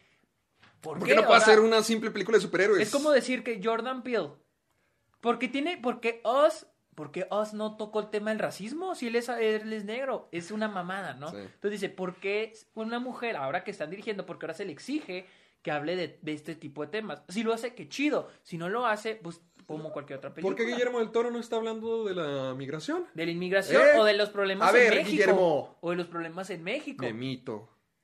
Mm. Entonces, esa es otra. Y también alguien más puso de que, ¿por qué buscan I'm Sandra, and I'm just the professional your small business was looking for. But you didn't hire me because you didn't use LinkedIn jobs. LinkedIn has professionals you can't find anywhere else, including those who aren't actively looking for a new job but might be open to the perfect role, like me. In a given month, over 70% of LinkedIn users don't visit other leading job sites. So if you're not looking on LinkedIn, you'll miss out on great candidates like Sandra. Start hiring professionals like a professional. Post your free job on linkedin.com/people today. Empoderamiento en películas de Marvel donde salen mujeres? Ajá. Porque buscan empoderamiento, habiendo un montón de otras películas sobre feminismo, ¿por qué las buscan ahí? Porque obviamente, porque obviamente, obviamente creo que fue en, en el, en nuevo episodio de Euforia, hay un monólogo donde este, no me acuerdo, Zeus, Zeus creo que se llama, el, el personaje que está hablando con, con el personaje de esta... Eh, ¿Zendaya? Ajá. Y él dice de que ahora todas las compañías y todos los medios se quieren involucrar con, con los temas de, Sí, los de pro- problemas sociales, ¿no? sí, sí. Como los doritos LGBT. Ajá, exactamente. O sea, ahora todas las compañías te quieren vender esta idea de que no, nosotros estamos. Te apoyamos. algo dice Cuenta de tu que- historia. Para los que lo han visto, han visto el episodio de Euforia, te recordarán que hay una parte donde dice que todos tienen su revolución, todos están haciendo una revolución. Dice, y una vez, este, que entró una en Nike y que vio Black Lives Matter en Nike. Dijo, ah, qué chido que nos apoyan. Pero dice, pero en algún lugar del mundo hay unos niños haciendo tenis de Nike. O sea, dice, la hipocresía solo para vender. Sí. Dices, habiendo otras cosas, digo, y era lo que decía, por ejemplo, con Enola Holmes, de que te pone este personaje asignado para tener esta frase, pero el personaje no sirve de nada. Es inútil el personaje. ¿Por qué no mejor escribirle algo chido? Porque pues el empoderamiento debe funcionar a través de la historia. Era lo mismo que sea con las personas Debe discapacitadas. La persona discapacitada en las películas, o sea, que sea una persona que que, que, que la historia gire en torno a ella por el personaje, por sus metas, lo que quiere, su obstáculo, no por ser discapacitada. O sea, es, lo, es lo, bueno, yo siento que es lo mismo. Y decía alguien de que, ¿por qué buscan empoderamiento en películas como Capitana Marvel o Black Widow? Cuando puede ser ¿Por qué una película de superhéroes Porque no puede ser una ya. película de superhéroes y ya, o nada más. O sea, ¿por qué le tratan de como... Hay un montón de películas sobre feminismo y lo quieren encontrar en películas de Marvel, Marvel. que son productos, no por hacer menos a las películas Sí, de Marvel, sí. pero son productos. O sea, so- la neta, son productos para vender. Y una de las cosas es mostrar una agenda política para vender, ni siquiera para un mensaje, solo para vender, que es lo triste. O sea, nada más Sí. es para que, ah, estamos del lado correcto de la historia. No sé. Ese- ¿Qué digo? Cuando la película se enfoca en eso, pues estamos hablando de algo que está hecho para vender. Como tú dijiste, como los doritos. Ah, los doritos Ajá. LGBT. ajá. O sea, que son. Son nomás Son para vender, productos, son marketing, como- es marketing. Es marketing, exactamente. Entonces. Pero bueno, Dale, dale. mi siguiente película ¡No! que dije es Birds of No es Prey. cierto, está bien buena. No es cierto. Mira, la, la- la misma. la- Está bien padre. Está muy... A mí me gustó mucho. Mira, lo mismo que con Enola Holmes. Sí. Con Enola Holmes, sien- o sea, siento que es una película mal, es- mal escrita. La vi en febrero, ¿no? La de Uf, Prey. eso ya no existe. Ya sé, hace más casi un año. Y sí me acuerdo que sí me pareció malona, mal escrita, Eh, muy, incoher- eh. muy incoherente. Mal contada. mal, co- con... mal contada. Con Harley Quinn. y la con los otros personajes también. Ah, no me pareció no me pareció graciosa la película. Pero sí entiendo que haya gente que sí le parezca entretenida. Igual que con Enola Holmes, entiendo que haya momentos chidos y haya entretenidos. Sí. A diferencia que ¿De? con Wonder Woman Ah, 1984. vas a ver. Oh, ok. A diferencia Ah. con Enola Holmes y con Birds of Prey, la de Wonder Woman sí me pareció Mala. cero entretenida. Sí, estaba un No poquito me, entre- aburrida, no ¿no? me entretuvo nada, Muy se lenta. me hizo larguísima. Larga. Siento que se alargó demasiado, había cosas que ya ni, ya ni alcanzó. No había motivación. De hecho, ya no una, de las pocas noticias que encontré esta, ¿Esta semana? esta semana fue de que a Warner le dijo a Patty Jenkins, tienes que quitar una de las escenas del inicio, la del robo o la de las Amazonas. ¿Por qué? Le dijeron, pues le dijeron que ya era muy larga la película y Ah. que están un poco innecesarias. Que estoy de acuerdo. Honestamente, ambas escenas son muy innecesarias. Fácil le puedes quitar 20 minutos de película esa. Pero no, Patty Jenkins dijo que no, no, este, la- se tiene que quedar, son parte necesarias de la película, son necesarias, pues bueno. Para ser Warner Brothers por primera vez iba a ser Algo- iba a ser algo bueno por una película, pero pues Patty Jenkins dijo que no. Y digo, la semana pasada hablamos de ella. Eh, Hablé un episodio episodio. de eso. Entonces, sí me pareció una mala película y no me pareció nada entretenida. Nada. Las escenas de sea. acción se me hicieron muy campi. Algo que no mencioné la Muy vez cheesy. pasada era que al- no sabía si estaban siendo campis porque están en ambiente de los 80, que esa era la justificación de muchos, Sí. ¿no? De que no, es que son campis como en los 80, pero es de que pero están campis de más, o sea, y era lo que tú decías de que hay momentos como que Al no estilo si- Superman no, 78. y aparte como que no sé si tomártela en serio o es como que, ah, relajada la película, porque siento que a veces es relajada, o sea, que la película tiene momentos relajados, Sí. pero hay momentos como que tomada muy en serio. Y es cuando digo, ay, no. Es que chocaban los tonos muy feos. Ajá, chocaban chocaban horrible. Entonces, Wonder Woman sí se me hace peorcita sea, peor que Birds of Prey. que Birds of Prey y Enola Holmes. Es que porque siento que mínimo. Siento que es que a Wonder Woman se me es difícil sacarle algo bueno. Mientras que a Birds of Prey, Margot Robbie se me hace muy buena actriz. Sí. Se me hace excelente interpretando a Harley Quinn. se me hace excelente. Y Gal Gadot, no mames. ¿Viste el, el video del de You have to give me the stone? ¿No viste el de You have to give me the ¡No, stone? a verlo! You have to give me this down. Y todo el mundo estaba de que, no mames, está horrible esa actuación. no. El, ¿Cómo se llama? El, el... ¿Qué? ¿El McGuffin o...? No, no, el- no, no, no, no, el, el line delivery, cuando das una línea. Punch... No, el punchline. No, pues es que sí se llama como Line- que el delivery, el delivery. delivery. Oye, a ver, ¿dónde está? Esto- esto- para que lo tengamos en el programa. Sí, porque en serio fue como que, ay, qué cosa tan horrible. A ver, a ver, a ver, Ay, no me aparece el video. A No, ver, voy a poner pausa búscalo. Ok, ya la encontramos. ¿Ya estamos grabando? ¿Ya estamos? sí, estamos grabando. Es que puse pausa para la grabación para buscarlo, pero mira, aquí A ver, a ver, a ver, a ver. pues está horrible la escena de la... Yo creo que unos ya lo vieron en Twitter porque ya lo retuiteé.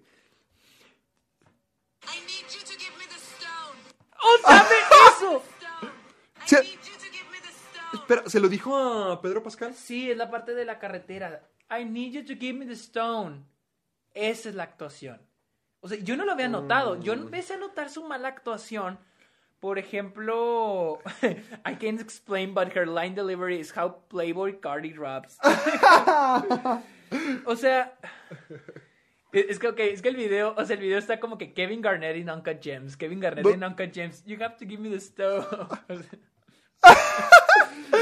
ah, esto está. Fuck are you?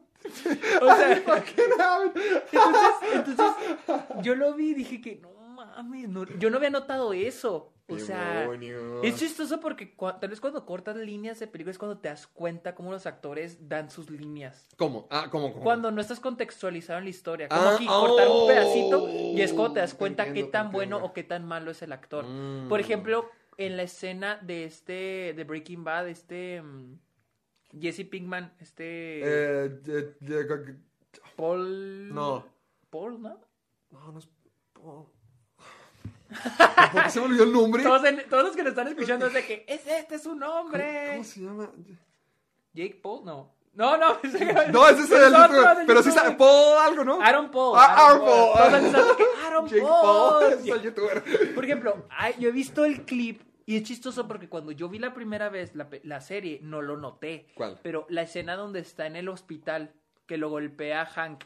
Ay, a mí. No, ¿qué- por, por eso, por eso, por eso. Ah. Ya cortada, yo noté que la actuación era muy, muy buena, muy buena. Cuando le dice a, a Walt. Nothing to Ah, me. Ajá. Cuando la es cortada, como que dices, ay, su madre, o sea, está muy vergas. O sea, siento que cuando cortas, o sea, me estoy dando cuenta que cuando cortas un fragmentito de una actuación, ver la calidad. te das cuenta si es buena Sin o el mala. contexto. Sin el contexto, porque tu cerebro está en todo el alrededor. Mientras que tú estás viendo, cuando estás viendo el cortecito, solo estás viendo La la, actuación. actuación. Y por ejemplo, me pasó, así me di cuenta de la de Gal Gadot con el monólogo, ¿Con el del final? con lo del, del final. Cuando, porque, me, porque ahí te concentras en el monólogo. No sabes Por el eso- paro que hace el doblaje. Porque ahí es cuando, ahí fue, yo creo que ahí fue cuando la gente se dio cuenta que Gal Gadot no, No era tan buena, porque ahí sí te demanda más, o sea, te concentras en lo que ella está diciendo. Y después también vi una, un corte de cuando deja a Chris Pine y empieza a correr, se empieza a tallar las lágrimas. Sí. ¡Ay, se vio tan chistoso! Así que... Ay, no, fue como que... Ay, no, si no actúa bien. Ella. no la quiero no mucho lo y es muy carismática. La pero mejor no. mujer del universo, pero. Sí, te digo, con Wonder Woman sí se me es difícil encontrarle algo Y bueno. además está muy mal escrita. Está ¿Te- te- muy mal ¿Te acuerdas del tipo que nomás meten al tercer acto como para que explique todo lo de la roca que no tuvieron el tiempo para explicar? Ay, sí, el chamán. El y luego que meten el satélite, que, que hace el, sat- el satélite. Ah, lo, de, lo del presidente. Sí, o sea, la película está- es un desastre la escritura. Sí, Digo, Birds of Prey y Enola Holmes Está bien divertida. se me hacen también mal escritas, no al nivel de, Wonder. Woman, porque esa sí se me hizo un desastre la escritura.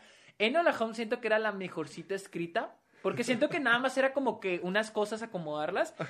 Birds of Prey se me hizo tan mal escrita, pero mínimo se me hizo entretenida. Mínimo el personaje era carismático. Es cierto, Sí, o sea, siento que puedes tener una película mal escrita, pero mientras el personaje sea ya carismático. Te la hace disfrutable. Sí, es más Como disfrutable. que sí, lo puedo apoyar, voy a Pero seguir esta Wonder. Woman se volvió aburrida, o sea, se me hizo aburrida. Muy larga. Y yo soy de la Muy gente que casi no, como que se entretuvo con la interpretación de Pedro Pascal. Sé que hubo mucha gente que se divirtió mucho, yo no soy... me encantó. Pero también porque la película era un, un desa- se me hizo un desastre. Sí, se me hizo una Igual. muy mala película. A ver, ¿cuál otra? ¿Cuál otra traes tú? Ay, es que, bueno, voy a mencionar una rápido porque es muy fácil, pero luego Ok. voy a otra más importante. Ay, Intercambio de Princesas 2 está bien gacho, Sergio. no. Está- no, no, ni la quieras ver. Tres Vanessa Hudgens, ¿qué te parece? Ay, no, gracias. No, no, feísima, feísima, se ve barata. No, bueno, total, la, la que la que realmente me dolió mucho fue Península. Ah, ok. Me dolió sí. mucho. Sí, vi que está mala. Porque Estación Zombie o Tren a Busan fue una película realmente emocionante, divertida de zombies, violenta y bien emocional, así bien Ajá. sentimental. O sea, se me hacía, se me hacía muy, muy padre la dinámica de que estás encerrado dentro de un tren. O sea, primero que nada, ya estás en un lugar súper claustrofóbico. Es el peor lugar para que haya una invasión Sí. zombie. Pero estos personajes eran gente normal del día a día que se tenían que convertir en héroes por su familia. O sea, Sí, sí, el papá tenía que salvar a la niña. El esposo tenía que salvar a su esposa embarazada. El equipo de béisbol coreano tenía que protegerse porque son un equipo. O sea, se me hacía muy emocionante eso, cómo veías a gente del día a día. Normal, alzar- gente normal. Ah, gente normal, alzarse por salvarse, o sea, por, por sus familias, por sus seres queridos, por sus compañeros. Se me hacía muy emocional. Ay, ¿te acuerdas cuando vimos el tráiler y dijimos, holy shit, esto le subieron los esteroides de Sí, la violencia sí, sí. a 10.000? Dije, por favor, no sean eso. O sea, no tengan secuelitis, no... no- ¿Secuelitis? Sí, o sea, más grande, más fuerte, recargado. No, Sí. por favor. ¿Y sí? Y sí. Y- no, no, hijo, ni siquiera sabía lo que me esperaba. Yo tengo la teoría de que no... De que tenían así un montón de guiones chafas de acción que... Ay, Sí. están muy gachos. Y de ¿cómo los zombies. Y de zombies, ¿cómo los vendemos? Tren a Busan, Península, va a funcionar. Hazla, hazla al O sea, primo. pudo haber sido algo. Pudo haber sido cualquier película. Es Puede una ser- película genérica de zombies La horrible. adaptación de Walking Dead al cine. Otra película más de postapocalipsis zombie. Donde no importa absolutamente nada de la otra película. Hasta literalmente te- hasta literalmente los personajes de la película pasada podrían estar muertos. Hay un- una línea donde dicen, hay gente que llegó a centros de rescate, pero luego se fregaron. O sea, como que, entonces, ¿qué le pasó a la niña de- del, del tipo? ¿Qué le pasó a la esposa embarazada? O sea, está horrible, horrible, horrible, porque son todos los clichés que te puedas imaginar de un post-apocalipsis, donde ya hay gente loca, comunidades, donde hacen juegos con zombies para divertirse y todo está corrompido y... no, no, no, no, no. O sea, realmente trata de pensar en todos los clichés que quieras de las películas post-apocalípticas. Ajá. Todos están aquí, sin falta. Todos, todos, todos. No, estuvo muy- realmente me dio mucha tristeza porque es una pil película de acción chafa con efectos súper feos. Ah, yo, yo pensé que los efectos iban a estar buenos porque se veía como que le habían metido más dinero a este pedo. No. Digo, por el tráiler. En el tráiler no se vean tan mal, pero sí se veía como que con muchos esteroides. No, sí, o sea, se salen totalmente de la norma. Realmente ah, ni se esforzaron, solamente le pusieron el nombre de Tren a Busan a cualquier cosa que tenían ahí guardada. ¡Qué horrible! Y, ta- y también nomás para mencionar, también extra, también tengo The Craft, el, el- la secuela. Oh, ok, ok. La secuela, nomás para, es lo mismo que la primera película, nomás que se ve bien chica Tumblr. O sea, se ve brujas de Tumblr. Se Ah, ok, ok, ok. Se ve muy, muy corny, muy... al menos es entretenida. No, ¿No? no. Vi la original y me encantó. O sea, la original Ajá. me encanta porque no sé cómo está podrida en Rotten Tomatoes. Sí, sí es muy de la fecha, sí es muy noventera.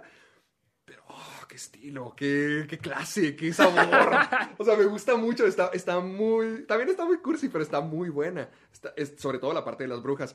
Aquí se siente como si unas chicas de Tumblr dijeran, ay, vamos a ser brujas todas. Sí, sí, sí.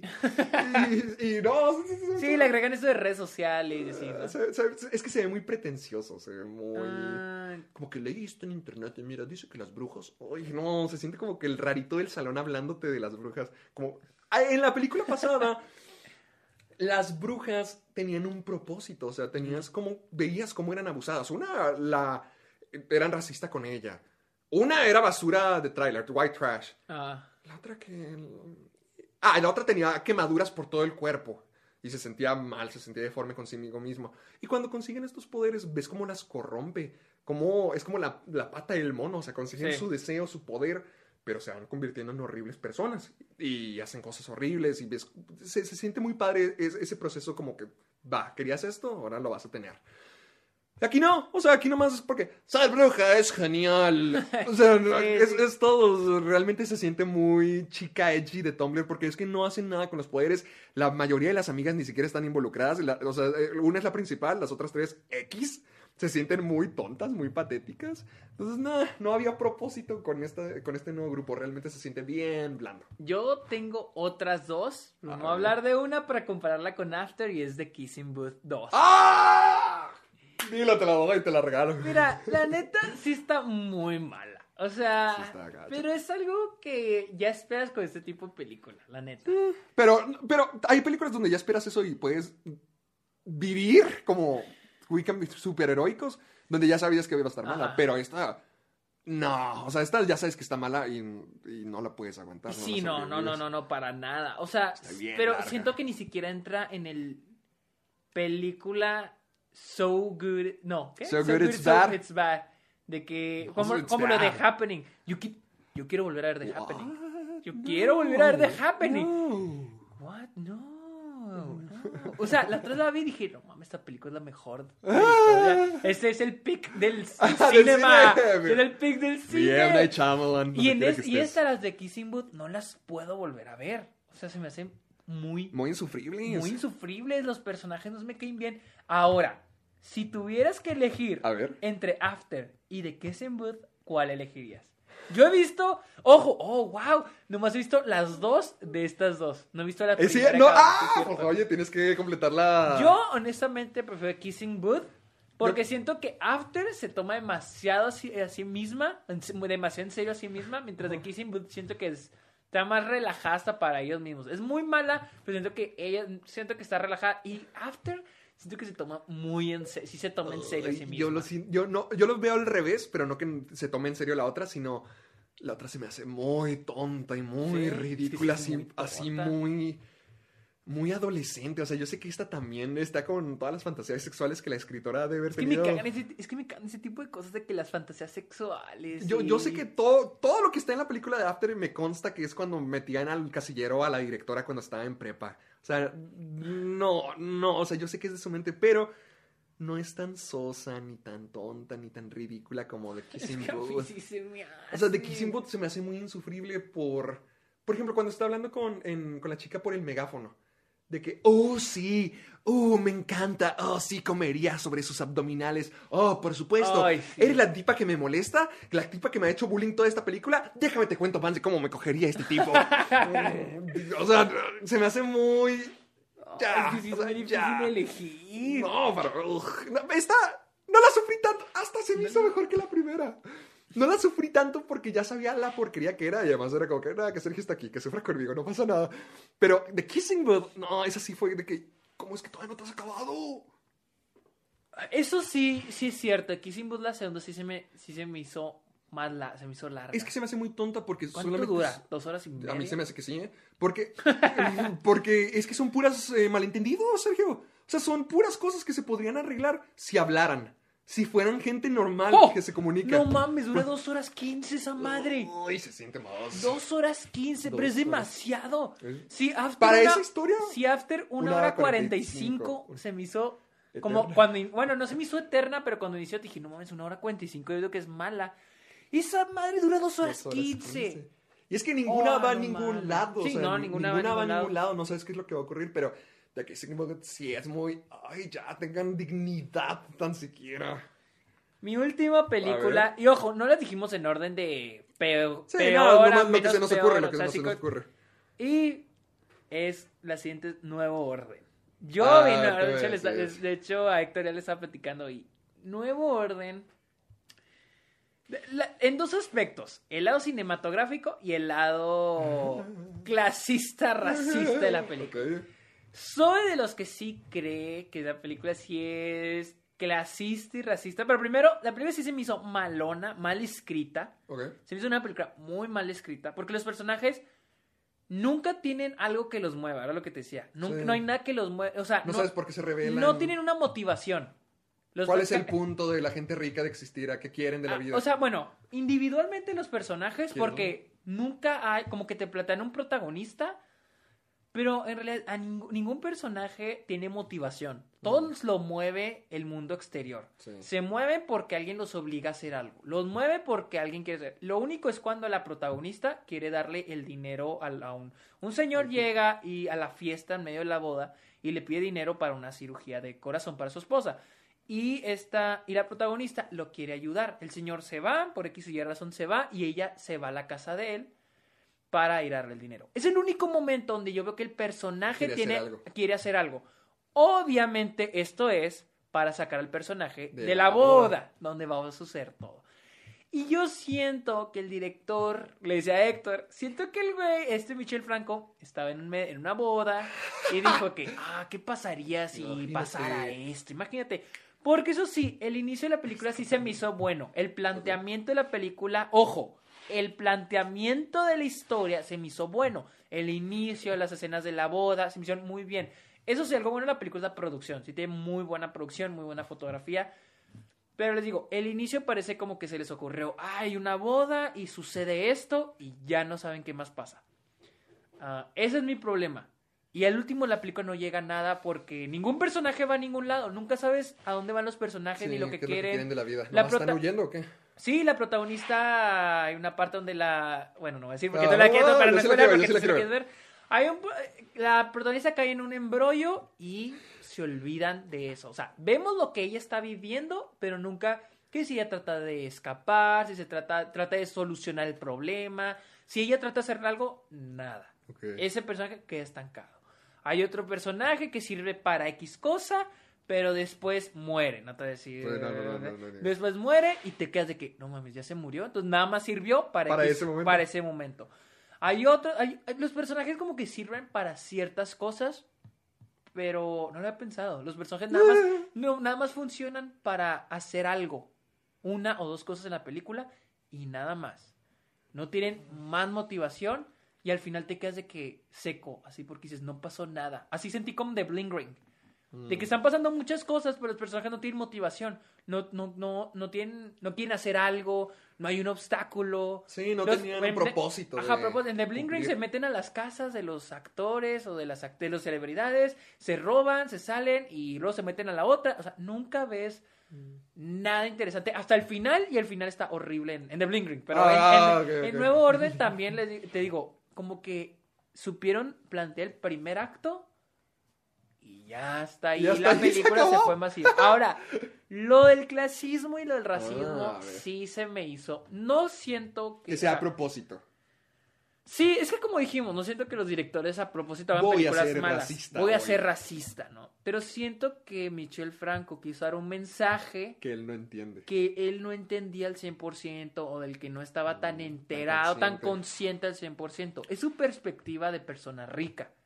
Mm. O sea, le decía a Héctor que en la escena de la boda, los invitados, la familia, todos son blancos. Son ricos y blancos. Mm. No hay ninguna persona morena. Y de la gente eh, que está haciendo la revolución, que se meten a la casa, no hay ninguna persona blanca. Porque no hay pobres blancos ni ricos morenos. O sea, y digas, bueno, la boda era pura familia y la familia es blanca, es caucásica. Dices, ok, pero eran un montón de personas. Había fácil 100 personas o más en la boda. Ajá. Y no había ni una No persona morena. morena. Igual con las personas que, se meten, igual. No hay ninguna persona blanca. Igual en el barrio, porque hay un personaje que no sé, después nos enfocamos en ese personaje que vive ya en un barrio, eh, pues no sé, yo creo que te lo quieren plantear como de clase baja, Mm. pero así se ve todo el país. O sea, todo México se ve así, pero tienen que plantear que es de clase baja, ¿no? Pobre México. E- Esa es otra, ¿no? O sea, como que dices, no mames, o sea, ¿En qué- Mucha gente vivimos? vivimos en barrios así, o sea, y te lo quieren plantear como que es de clase baja y Oh. mucha gente morena. ¿sí? O sea, ajá, ajá. esa es otra. Y otra cosa muy importante es de que, ok, Michel Franco tal vez quiere dar un, un este, ¿Un mensaje? un mensaje de clases, pero obviamente la gente rica no tiene una motivación, no se mueve, ellos son ricos, ellos no, su status quo no cambia gracias a ellos, cambia por algo Por la externo. gente que quiere que cambie. Ajá, por algo externo. Lo mismo que con todos los personajes de esta película, se mueven por algo externo. Entonces, los que hacen el cambio es la gente que está haciendo esta revolución. Y primero que nada, no sabemos de qué va la revolución. No sabemos si es de clases sociales, ¿Por qué se levantaron? por qué se levantaron. Hay una parte, le decía a Héctor, donde vemos como que una secuencia de, De varios lugares de en varios México. lugares en México, el Zócalo, está la, la Basílica de Guadalupe, y están todos así como que no destruidos, pero todos llenos de... No, Grafiti. no, están todos ya solos, pues está todo un tiradero, Ah. llenos de graffiti. Ya es lo que dice justicia. Mm. Y yo me dije, ¿justicia de qué? ¿Por qué? Y digo, hay películas como Arrival o como Children of Men donde no tal vez no, no tienes que entender el mundo, pero en esa película siento que sí es necesario, porque si no, pues se malinterpreta muy mal, porque dices, entonces estas personas, ¿por qué se están metiendo a la casa? ¿Por qué? O Mm. sea, ¿cuál, entonces, ¿cuál es el mensaje de clases sociales si nomás estás poniendo clase, gente morena? Como salvajes, eh, locos. vistiéndose así con harapos casi, trapos muy feos, Camiseta de la metiéndose a la boda de una familia rica, toda blanca. Entonces sí piensas de que, ay, ok, esto es... Porque nunca te dicen ricos contra pobres, pero el modo, el En- modo el- en que visualmente lo estás presentando, Lo sientes. lo sientes. Ahora, también porque la gente que trabaja para la familia, las cocineras, las mucamas, incluso los de seguridad, se le revelan. También. Se revelan. Y este es otro problema con esto el clasismo y el racismo, es de que estas personas se comportan como salvajes. O sea, hay partes donde matan gente y ellos están de que ja, ja, ja, y riéndose como locos. No hay, no es como que se metan a robarles y les digan de que no, ¿saben qué? Es que queremos lo mismo que ustedes, o sea, merecemos lo mismo que ustedes, o, o que, o sea, que no que alguien se ponga enfrente de la cámara y lo diga con una expresión fea, pero los personajes se comportan como salvajes, como si estuvieran disfrutando el hecho de que estén haciendo sufrir a las personas Como villanos. como villanos de caricatura. O sea, así de que ja, ja, ja, que no sé qué, y los matan y, y dices de que, o sea, como el Joker en The Dark Knight. Ah, como cuando mata al tipo. Sí, o sea, así como anarquistas locos, o sea. Entonces por eso siento que por eso cae mal el mensaje de, la- de- por eso mucha gente cree que hay un mensaje, puede creer en el mensaje de que los pobres se, se pueden rebelar y nos pueden y, y el problema es que esta es una eh, de que hay que recordar que la gente pobre es una mayoría en México, no es una minoría. Entonces, y el problema es que la película es desde la perspectiva de los ricos. Mm, Ese, es la problema. cosa con la película. Y, y algo que dije es de que, ok, yo interpreto que la película está mal, pero ¿qué hay? Y eso es lo problemático con este tipo de películas. Cuando una persona entiende mal el mensaje, que obviamente el, el mensaje está, la película está hecha para entender mal el mensaje. Está mal el- Para que se malinterprete. está Para que se malinterprete. ¿Qué tal si una persona diga lo que te digo? De que, no, la gente pobre nos va A fregar. a fregar, se van a revelar, ¿no? No podemos, no podemos, este... Permitirlo. de permitirlo. Y ahí creas ya un discurso de odio de clases sociales. Ah, Entonces estás creando... algo dañino en ya- lugar de crear conciencia. en- Ajá, en vez de, con- de crear conciencia. Es lo mismo que pasó, no mames, hace 100 años con el, el The Birth of a Nation. Una, es una película que se hizo por este Griffith. Es una película que revolucionó el cine de manera técnica, pero era una película, más para que se den cuenta, en la que era una versión alternativa de Estados Unidos, donde el sur en la guerra civil había ganado. Oh, ok. Y fue una película, gracias a esa película, volvió a agarrar fuerza el Ku Klux Klan en Estados Unidos. Oh, fuck. Esta es mi cosa, de que este tipo de películas, digo, esa sí, esa película de la de Birth of a Nation sí era, sí, sí era racista y con, la, inte- y con la intención, porque era la ideología del, del, Del- otro grupo, director, ajá. del director. Oh, ¿en se- ¿del director también? Oh. Sí, sí, del director, o sea, del director. O sea, él hizo una película donde, oh, ojalá hubieran ganado estos. Ajá, exactamente. Porque se glorifica el ojalá hubiera ganado el sur, los confederados. Con, con esta nuevo orden, no siento que Michel Franco tenga una intención de dar un mal mensaje. Simplemente siento que lo hizo mal. Siento que. Sí, que, no, lo- que no mal. entendía lo que quería plasmar. No, más bien no supo plasmarlo bien. O creyó que lo plasmó bien. Pero, Pero, su por- perspectiva no lo pero, dejó. es la- pero es como cuando dicen que el- tu privilegio los te ciega. O sea, Mm. no te das cuenta que lo hiciste mal. Porque crees que el mensaje está bien planteado. Puedes decir que no, es que está el mensaje. Pero porque tu mismo privilegio, el hecho de que hayas nacido en cierta... En cualquier, en la condición en, en cierta condición, por eso no puedes ver el otro lado de la moneda. Mm. Por eso te digo, el barrio donde vive el chavo, como que te lo quiere plantear. Ah, ya sé por qué te lo plantea. Porque cuando es esto de la revolución, que te queda muy ambiguo eso. El gobierno empieza, empieza a mandar al ejército a acercar, a, a- a- como que a, a- no permiten que las personas de clase baja salgan de sus vecindarios. Ok. Incluso crean esta cosa de que empiezan a necesitar permisos de trabajo para ir a otros lados. Está muy rata en esto el tiempo en esta película y quién causa qué, porque no sabes si el gobierno es el malo, si es la revolución, etcétera, etcétera. Y luego te digo, está en cerca en el vecindario, entonces tú te quedas con que, bueno, este vecindario, de acuerdo al director, es un vecindario de clase baja. Pero es chistoso porque casi todos los vecindarios en México son así. Son de o clase sea, baja, o sea, todo el mundo son- ya está cercado. Sí, o sea, todo el mundo está cercado, digo, o sea, muchos vivimos en, en barrios así, o sea, Ajá. al- algo que también, algo que intentó hacer y funciona un poco es como que mostrar a México militarizado, Mm, pero eso es como que el tercer acto de la película, Sí, de, de ya- la mitad al final. Ya perdió el impacto, ya perdió la credibilidad. Es que como que se siente muy de repente. O sea, como que de repente. Ok, en la película pasa lo de la boda por 40 minutos.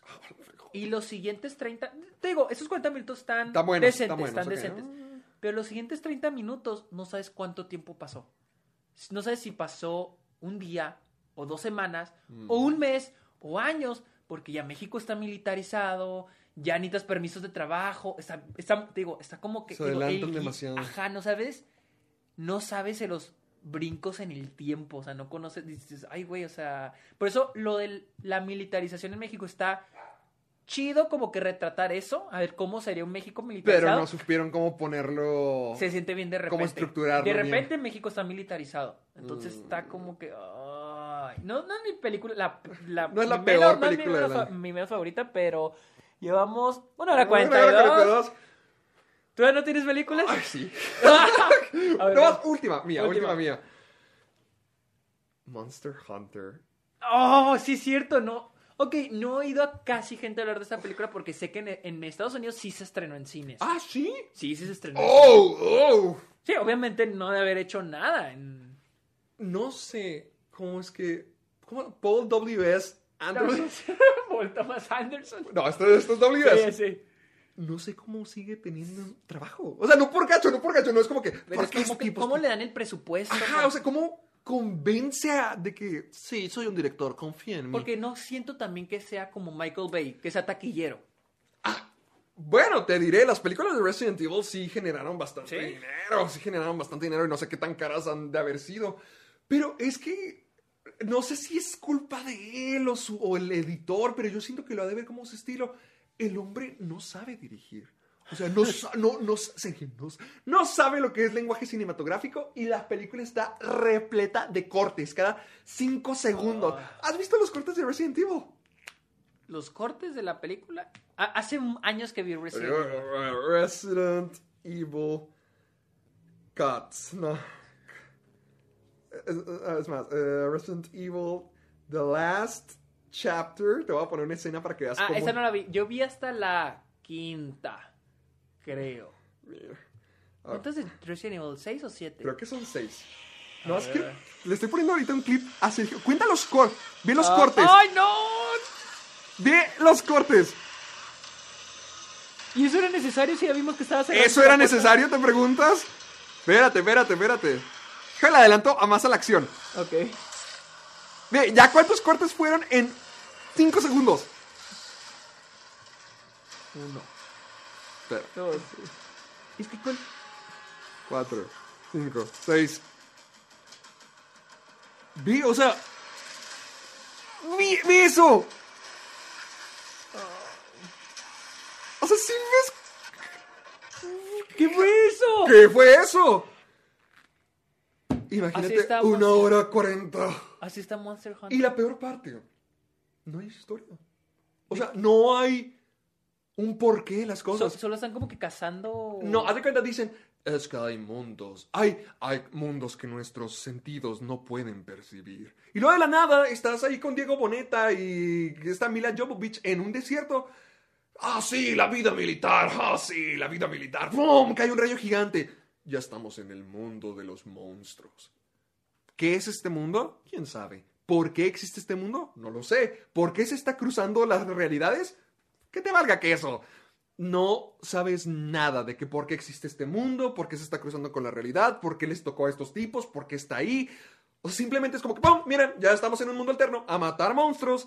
Y literalmente, nomás es eso, matar. Te, te la spoileo. Sí, me da igual, la neta. To- no hay personajes. Todo el equipo.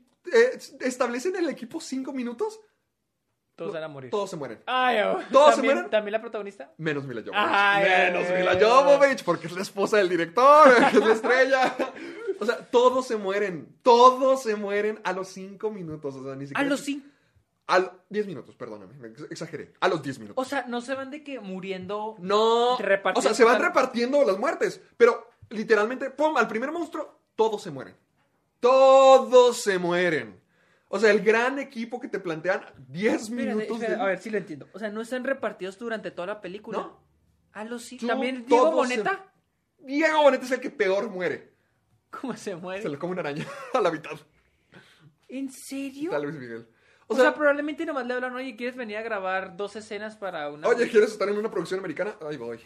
De donde vas a estar dos escenas y ya, ¿neta? Vergüenza, vergüenza. O y sea, toda la película es, es mira... toda la película es. Mila Jovovich. Haz de cuenta. Es que te digo, es muy rápido todo, no hay historia. Simplemente es como, miren, militares, ah, ya estamos en el mundo de los monstruos. Se murieron todos. Ay, ahora hay que sobrevivir. Y, y Mila Jovovich es... de- Tiene un lo único que me gustó de la, la película es el compañero, porque hay un tipo que también es como que sobreviviente de ese mundo, pero es de ese mundo y no habla del mismo idioma. O sea, es como que se te empiezan a comunicar de diferentes maneras. Y eso Ajá. como quiera dije, pues bueno, ya que... ya como sé. Pero literalmente, los primeros 40 minutos de la película, la primera mitad de la película es tratar de escapar del, mon- del primer monstruo que ven. O sea, ni siquiera establecen cuál es el mundo, cuáles son sus reglas, cuál es su cultura, cómo funcionan, quiénes viven aquí, cómo es vivir aquí. No, es cómo vamos a matar a este monstruo. O sea, todo, todo te, ar- te arrojan a los monstruos como si ya supieras Ajá, el o- mu- a- la ajá. lógica de la película. Ajá, ajá, nomás, o sea, nomás matan a los tipos y es como que, ay, ¿cómo vamos a escapar Y, ahora? o sea, y, y Mila Jovovich no tiene como que... no, no una- explica, no, una- no. pero una meta a dónde ir Escapar, regresar a casa. y dónde es casa. Sabrá la O sea. ¿cómo regreso a mi mundo? Porque están en otro mundo, Ah, están ok, en otro ok, mundo y ok. ella lo que quiere es regresar a otro mundo. Pero es que ese es el punto, nunca te establecen como que, ah, este es un mundo diferente, solamente es, hay monstruos, ya. Y ya cuando logran derrotar al, al monstruo a los cuarenta y tantos minutos, cincuenta y tantos minutos, donde ya nomás queda como media hora de película, ya eh, entra Ron Perlman a la mezcla. No mames, sale Sale Ron Perlman, entra Ron no. Perlman a la mezcla. Y dicen, eh, tenemos que detener esta torre donde hay rayos porque es lo que está creando esta brecha entre tu mundo y el mío. Porque él también habla inglés, por cierto. O sea, todos hablan otro idioma, Sí. solo Ron Perlman sí puede hablar inglés. Y, o sea, de la nada, o sea, pasaron toda la mitad de la película matando un solo monstruo. Y ya de la nada es una película sobre, sí, ahora todos nosotros, nuestro grupo, vamos a matar a estos monstruos El en nuevo grupo. El nuevo grupo. Que nada importa, o sea, nadie... No conoces a nadie, solo Ron No, Perlman ya. O sea, solamente se ven como que oh, son extravagantes, son de otro mundo. O sea, porque se ven así todos raros y hay un hay una mujer, hay un hombre gato que le manda besos a Mila. No, no, no, no, no. Entonces llegan a la torre y tienen que otra vez es como que matemos a este monstruo. ¿Por qué? ¿Cómo? O sea, ¿qué- qué- ¿cómo funciona este mundo? ¿Por qué quieren matar o Pobres monstruos. Pobres mo- o sea, ¿por qué? ¿Por qué hacen eso? Pero ya los, los matan y chalalala y Mila Jovovich logra regresar a- al mundo real. Mundo real. ¿Cómo? Eh, matan al, al monstruo principal ese y como que se cae el rayo y, ¡ah! y, y luego regresan al mundo real. Regresa Mila Jovovich. Pero regresa el monstruo también. Ay, regresa el monstruo también. Y luego llegan la- la- los militares de que, ah, Capitán Artemis. Los, Es el clímax. No, esa es la conclusión. Ya pasó el clímax. O sea- El- lo de la torre fue el clímax. O sea, entonces eso queda como cliffhanger para una secuela. No, eh, no, espérate.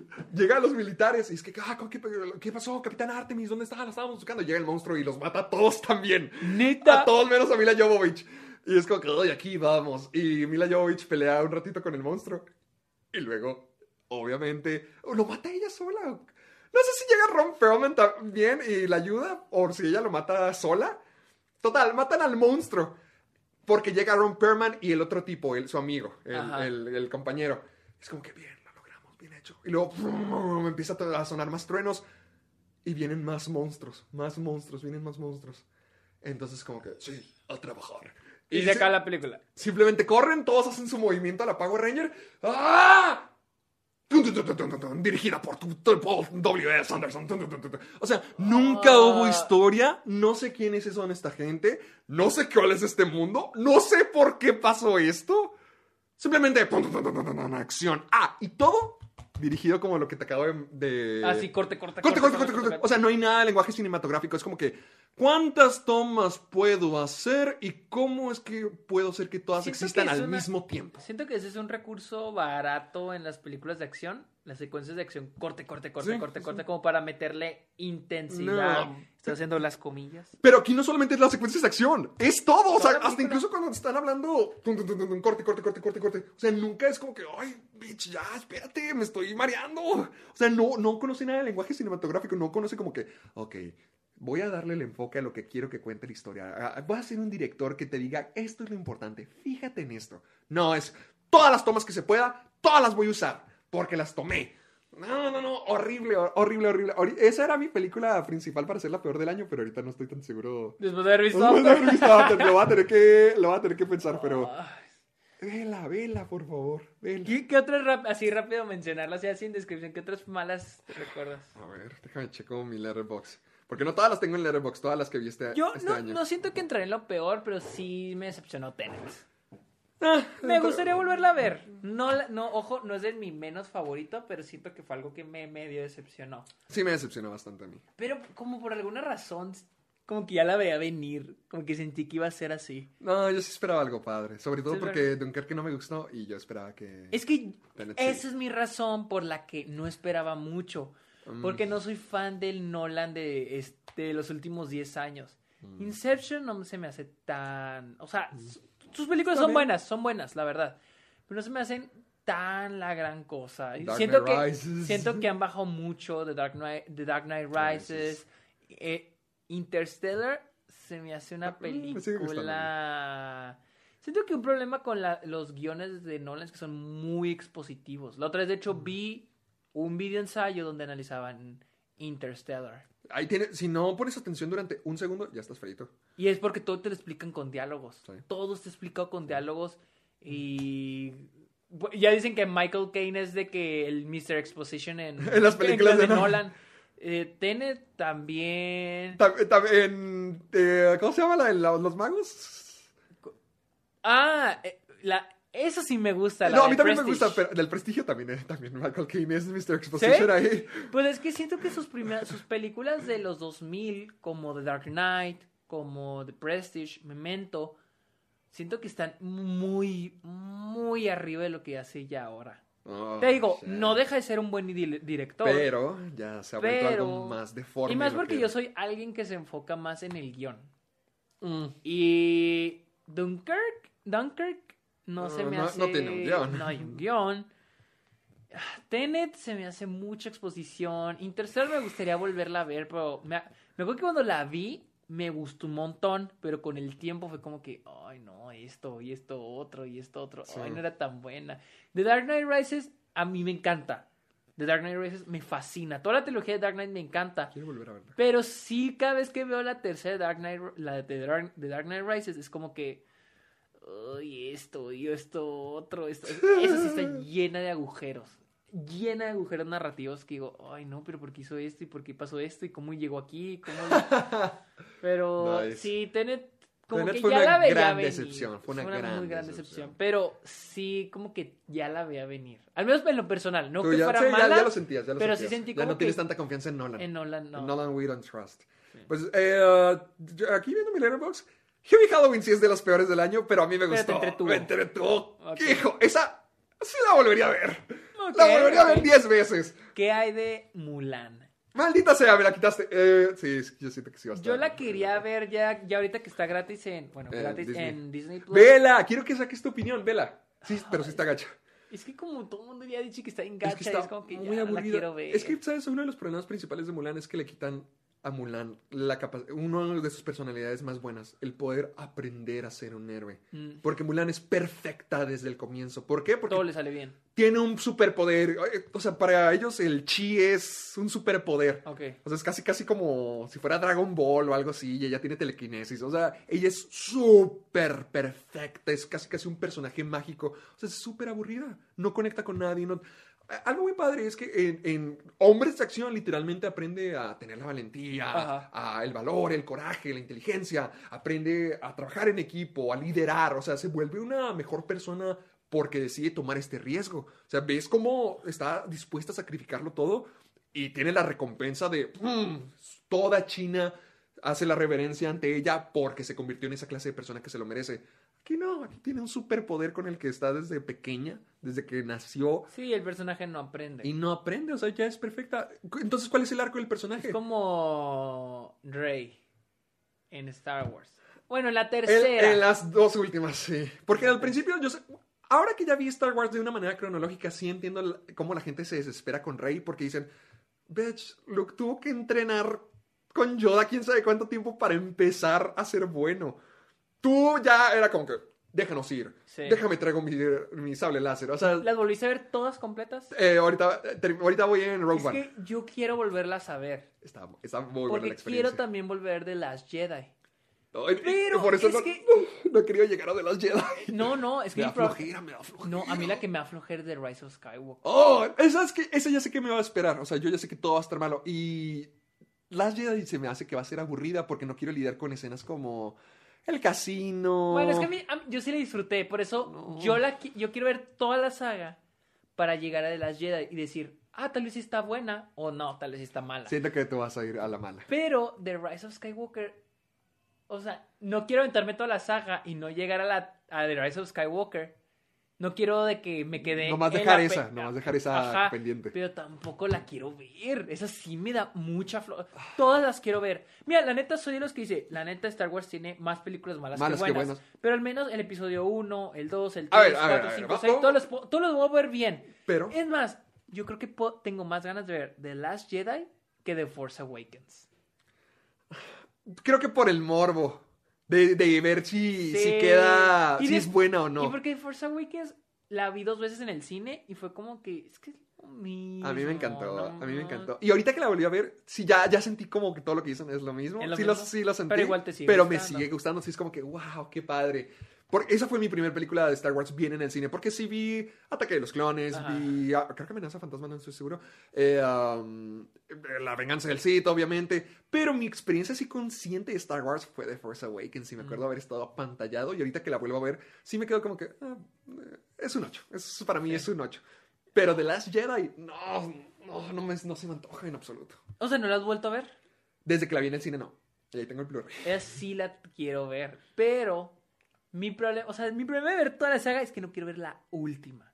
The Te digo, yo soy de los que piensan que Star Wars sí tiene muchísimas películas malas. Pero digo, no tengo A problema. ver, a ver, un- rápido.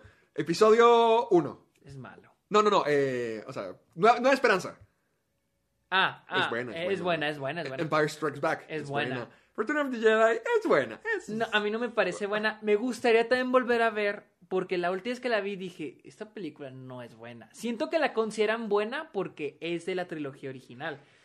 Pero, y, y porque cuando ya las comparas con las precuelas, es como que no mames, la sexta es buenísima, pero siento que no es tan buena. No O es sea, tan buena. Ahora, No si no existiera. Jar Jar Binks, Blinks, Binks, Binks, Jar Jar Binks, Binks. La gente odiaría a los Ewoks. La gente odia a los Ewoks. Siento que hay, hay una división. hay- o los amas o. Bueno, no, es que o los amas o los odias. A mí me que- igual, pero. Es que a mí me daban igual hasta que la volví a ver. Fue como que no. A mí me cayeron gordos. Qué odiosos. Horrible. Pero yo siento que quedaron opacados por Jar Jar Binks. Porque ya la gente se le olvidó los Ewoks. ¿Amenaza fantasma? Mala. Mala. ¿Ataque a los clones?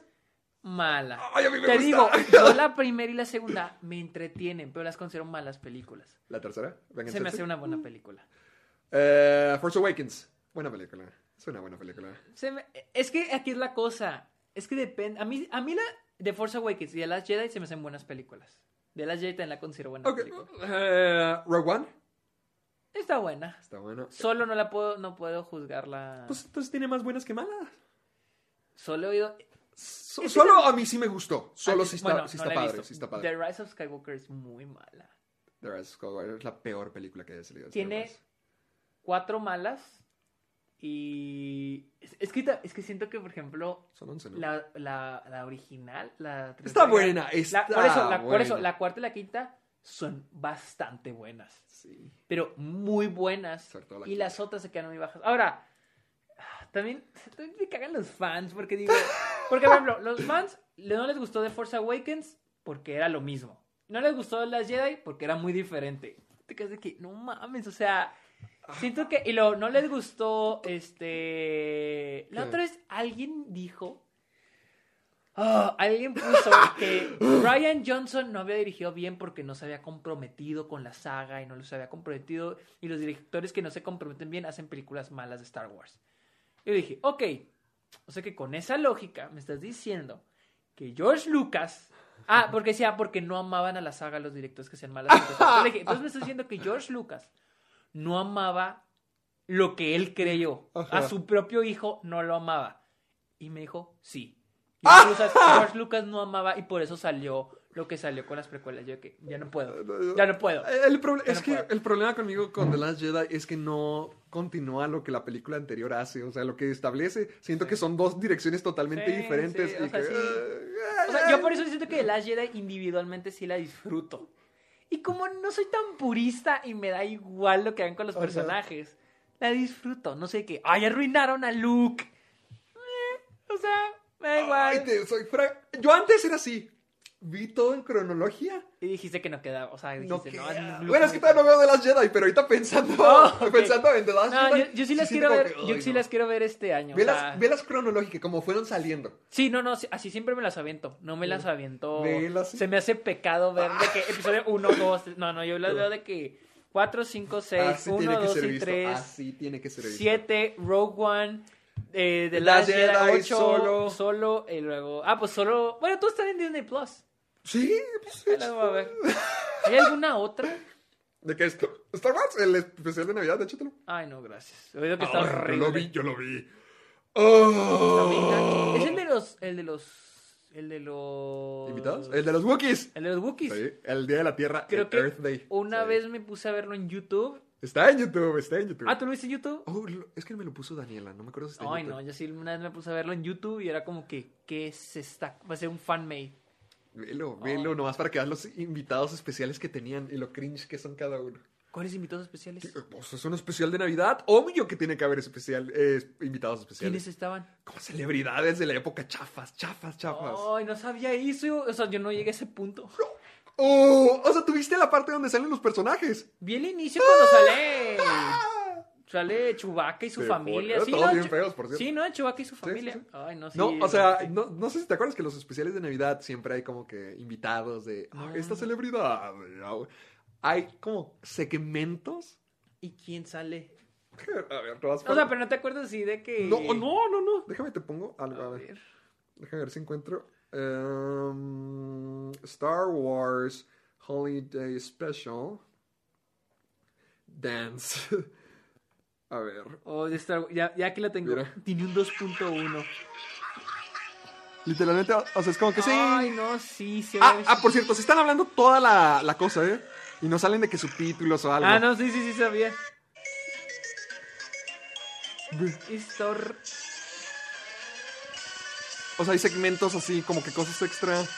No me sale ningún Jefferson Starship. Ay, no, quiero. ¿Cómo terminamos aquí? Ay, no. No, no, no, no. Ah, ¿Dónde te seguimos? Estoy en Twitter, e Instagram y en TikTok como el Sergio Munoz, con N, no con ñ. Y también estoy en Letterboxd, donde me pueden seguir, buscarme como Sergio Muñoz Esquer. Y también tengo mi podcast, Está OK, donde... Ah, tengo una sección, empezó una sección donde voy a hablar de la temporada de premios. O sea, así como que por secciones, o sea, Ajá. como por semanas voy a hablar de en qué estatus estamos ahora. O sea, cuáles son las favoritas en este momento, quién ha ganado, porque ahorita están los premios de críticos, quién ha ganado premios en este momento. Por ejemplo, ahorita, pues la favorita es Nomaland. La neta, Nomaland está muy buena. No la he conseguido. Pero siento que el último de Trailer de Chicago 7 ¿Va a ganar? Es que The Trailer de Chicago 7 es un Oscar bait. Es un total Oscar bait. Pero es una buena película. Es una buena película, pero no siento que esté. Por ejemplo, en mi top, hice un top 40 y está como en el 20 y pico. Es una buena película, pero como Green Book. Es una Mm, buena película, pero es un Oscar bait. O sea, es una película que habla sobre un problema social, tiene actores de renombre y termina como una feel good movie. O sea, sí, los que han visto Trailer de Chicago saben, el final, o sea, no importa si es malo o bueno para los personajes, termina como Feel feel good. good. Mm. Ajá, cañón, o sea, cañón como feel good movie. Ah, tengo que ver eso. O sea, no quería verla porque me da un poquito de flojera, pero creo que la voy a tener Sí, que ver. eh, ¿Qué? ¿Qué? ¿Qué? ¿Por qué me decir- sacar? es que te decir que no la veas. No, o sea, es que, o sea, si no tienes ganas de verla. Es que no tengo ganas de verla. Ahorita tengo que ver, mira, tengo que ver Wolfwalkers, tengo que ver eh, Fierce Call, On the Rock, On the Rocks está On the muy Rocks. buena. eh, The Father. Te digo, yo, yo siento que si The Trial de Chicago 7 no, me- no hubiera... Yo tenía muchas ganas de Ay, verla. Aquí estabas todo este tiempo, Coco. Y cuando estuve en Austin, la fuimos a ver Luisa y yo. Ajá. Y yo siento que si no hubiera tenido ganas de verla, Nunca no la la hubieras hubiera, visto. literal no lo hubiera visto, porque no es... No, es- no, es que sí, sí siento... Yo pensé que iba a estar... Cada, cada vez que pasa el tiempo, cuando la vi fue como que no manches, estuvo muy buena, pero cada vez Sí, que pasó el tiempo fue como que no estuvo... tan- También Luisa, también Luisa cuando salimos fue como que le gustó, con el tiempo dijo que ay, siento que no estuvo tan buena, o sea, está bien. Ay, siento que nunca la voy a ver. También, también tengo que ver esta, la de Ma Rainey's Black Bottom. Esa está mejor. Esa sí, Sí está la- mucho mejor. ver, está mejor. la- Bueno, ¿dónde te sigo? Ah, gracias. eh, síganme en YouTube como Caja de Películas. Acabo de subir mi review completo de superheroicos. Ahí están todos los reviews de las películas basura que acabamos de mencionar. Eh, síganme en YouTube, en, YouTube- Caja- ah, en Facebook y Twitter como Caja de Películas. En Instagram y TikTok como Soy Héctor Portillo. Y supongo que... Y estamos en Spotify, Spotify, y en en Apple. Podcast. Y recuerden dejarnos su comentario ahí. Y recuerden usar el hashtag Soy Amargado. Así que. Ah, y, y háganlo porque salimos a tiempo esta vez con el programa. Oye, ya sé. Ahorita lo, es más, ahorita lo voy a editar y lo voy a subir para que esté ahorita a las 12 esa de la noche. ¿A las 12 de la noche? Sí, así para que en la mañana ¡A amanezcan la con el programa fresco. Vean esa dedicación de nosotros. ¿Ese crees que sea el, el episodio más amargado que hayamos tenido? Nunca habíamos hecho un episodio De lo, totalmente de dedicado lo- a lo peor. ¿Hicimos uno? No, el año pasado no hicimos nada de lo malo. ¿No hicimos malo y bueno? No me acuerdo. ¿Vamos Es a que- hacer de lo es que- bueno? es que yo me acuerdo que yo te había dicho que casi no tenía cosas malas. ¿El año pasado? Ajá, el año pasado igual. Bueno, antepasado ahora. Ah, ah, Pero sí. yo siento como, creo que te dije que, que me has dicho, hicimos uno de lo peor del año y te dije, es que casi no vi cosas malas. Creo que ahorita, pues tampoco pues, son tantas, pero, Pero, ahora las había opiniones que- ferventes. Sí, ahorita como que las vi y dije, ay, no, esta es esta y esta y esta. Porque probablemente en el 2019 tuve algunas malas, pero fue como que, eh, eh. Pues ahí lo tienen, el está. episodio más amargado hasta ahora. Eh, utilicen el hashtag Soy Amargado para poder compartir todo lo que nos manden. Sí, ya a dormir. A dormir, bye. Bye. Son las 10 de la noche.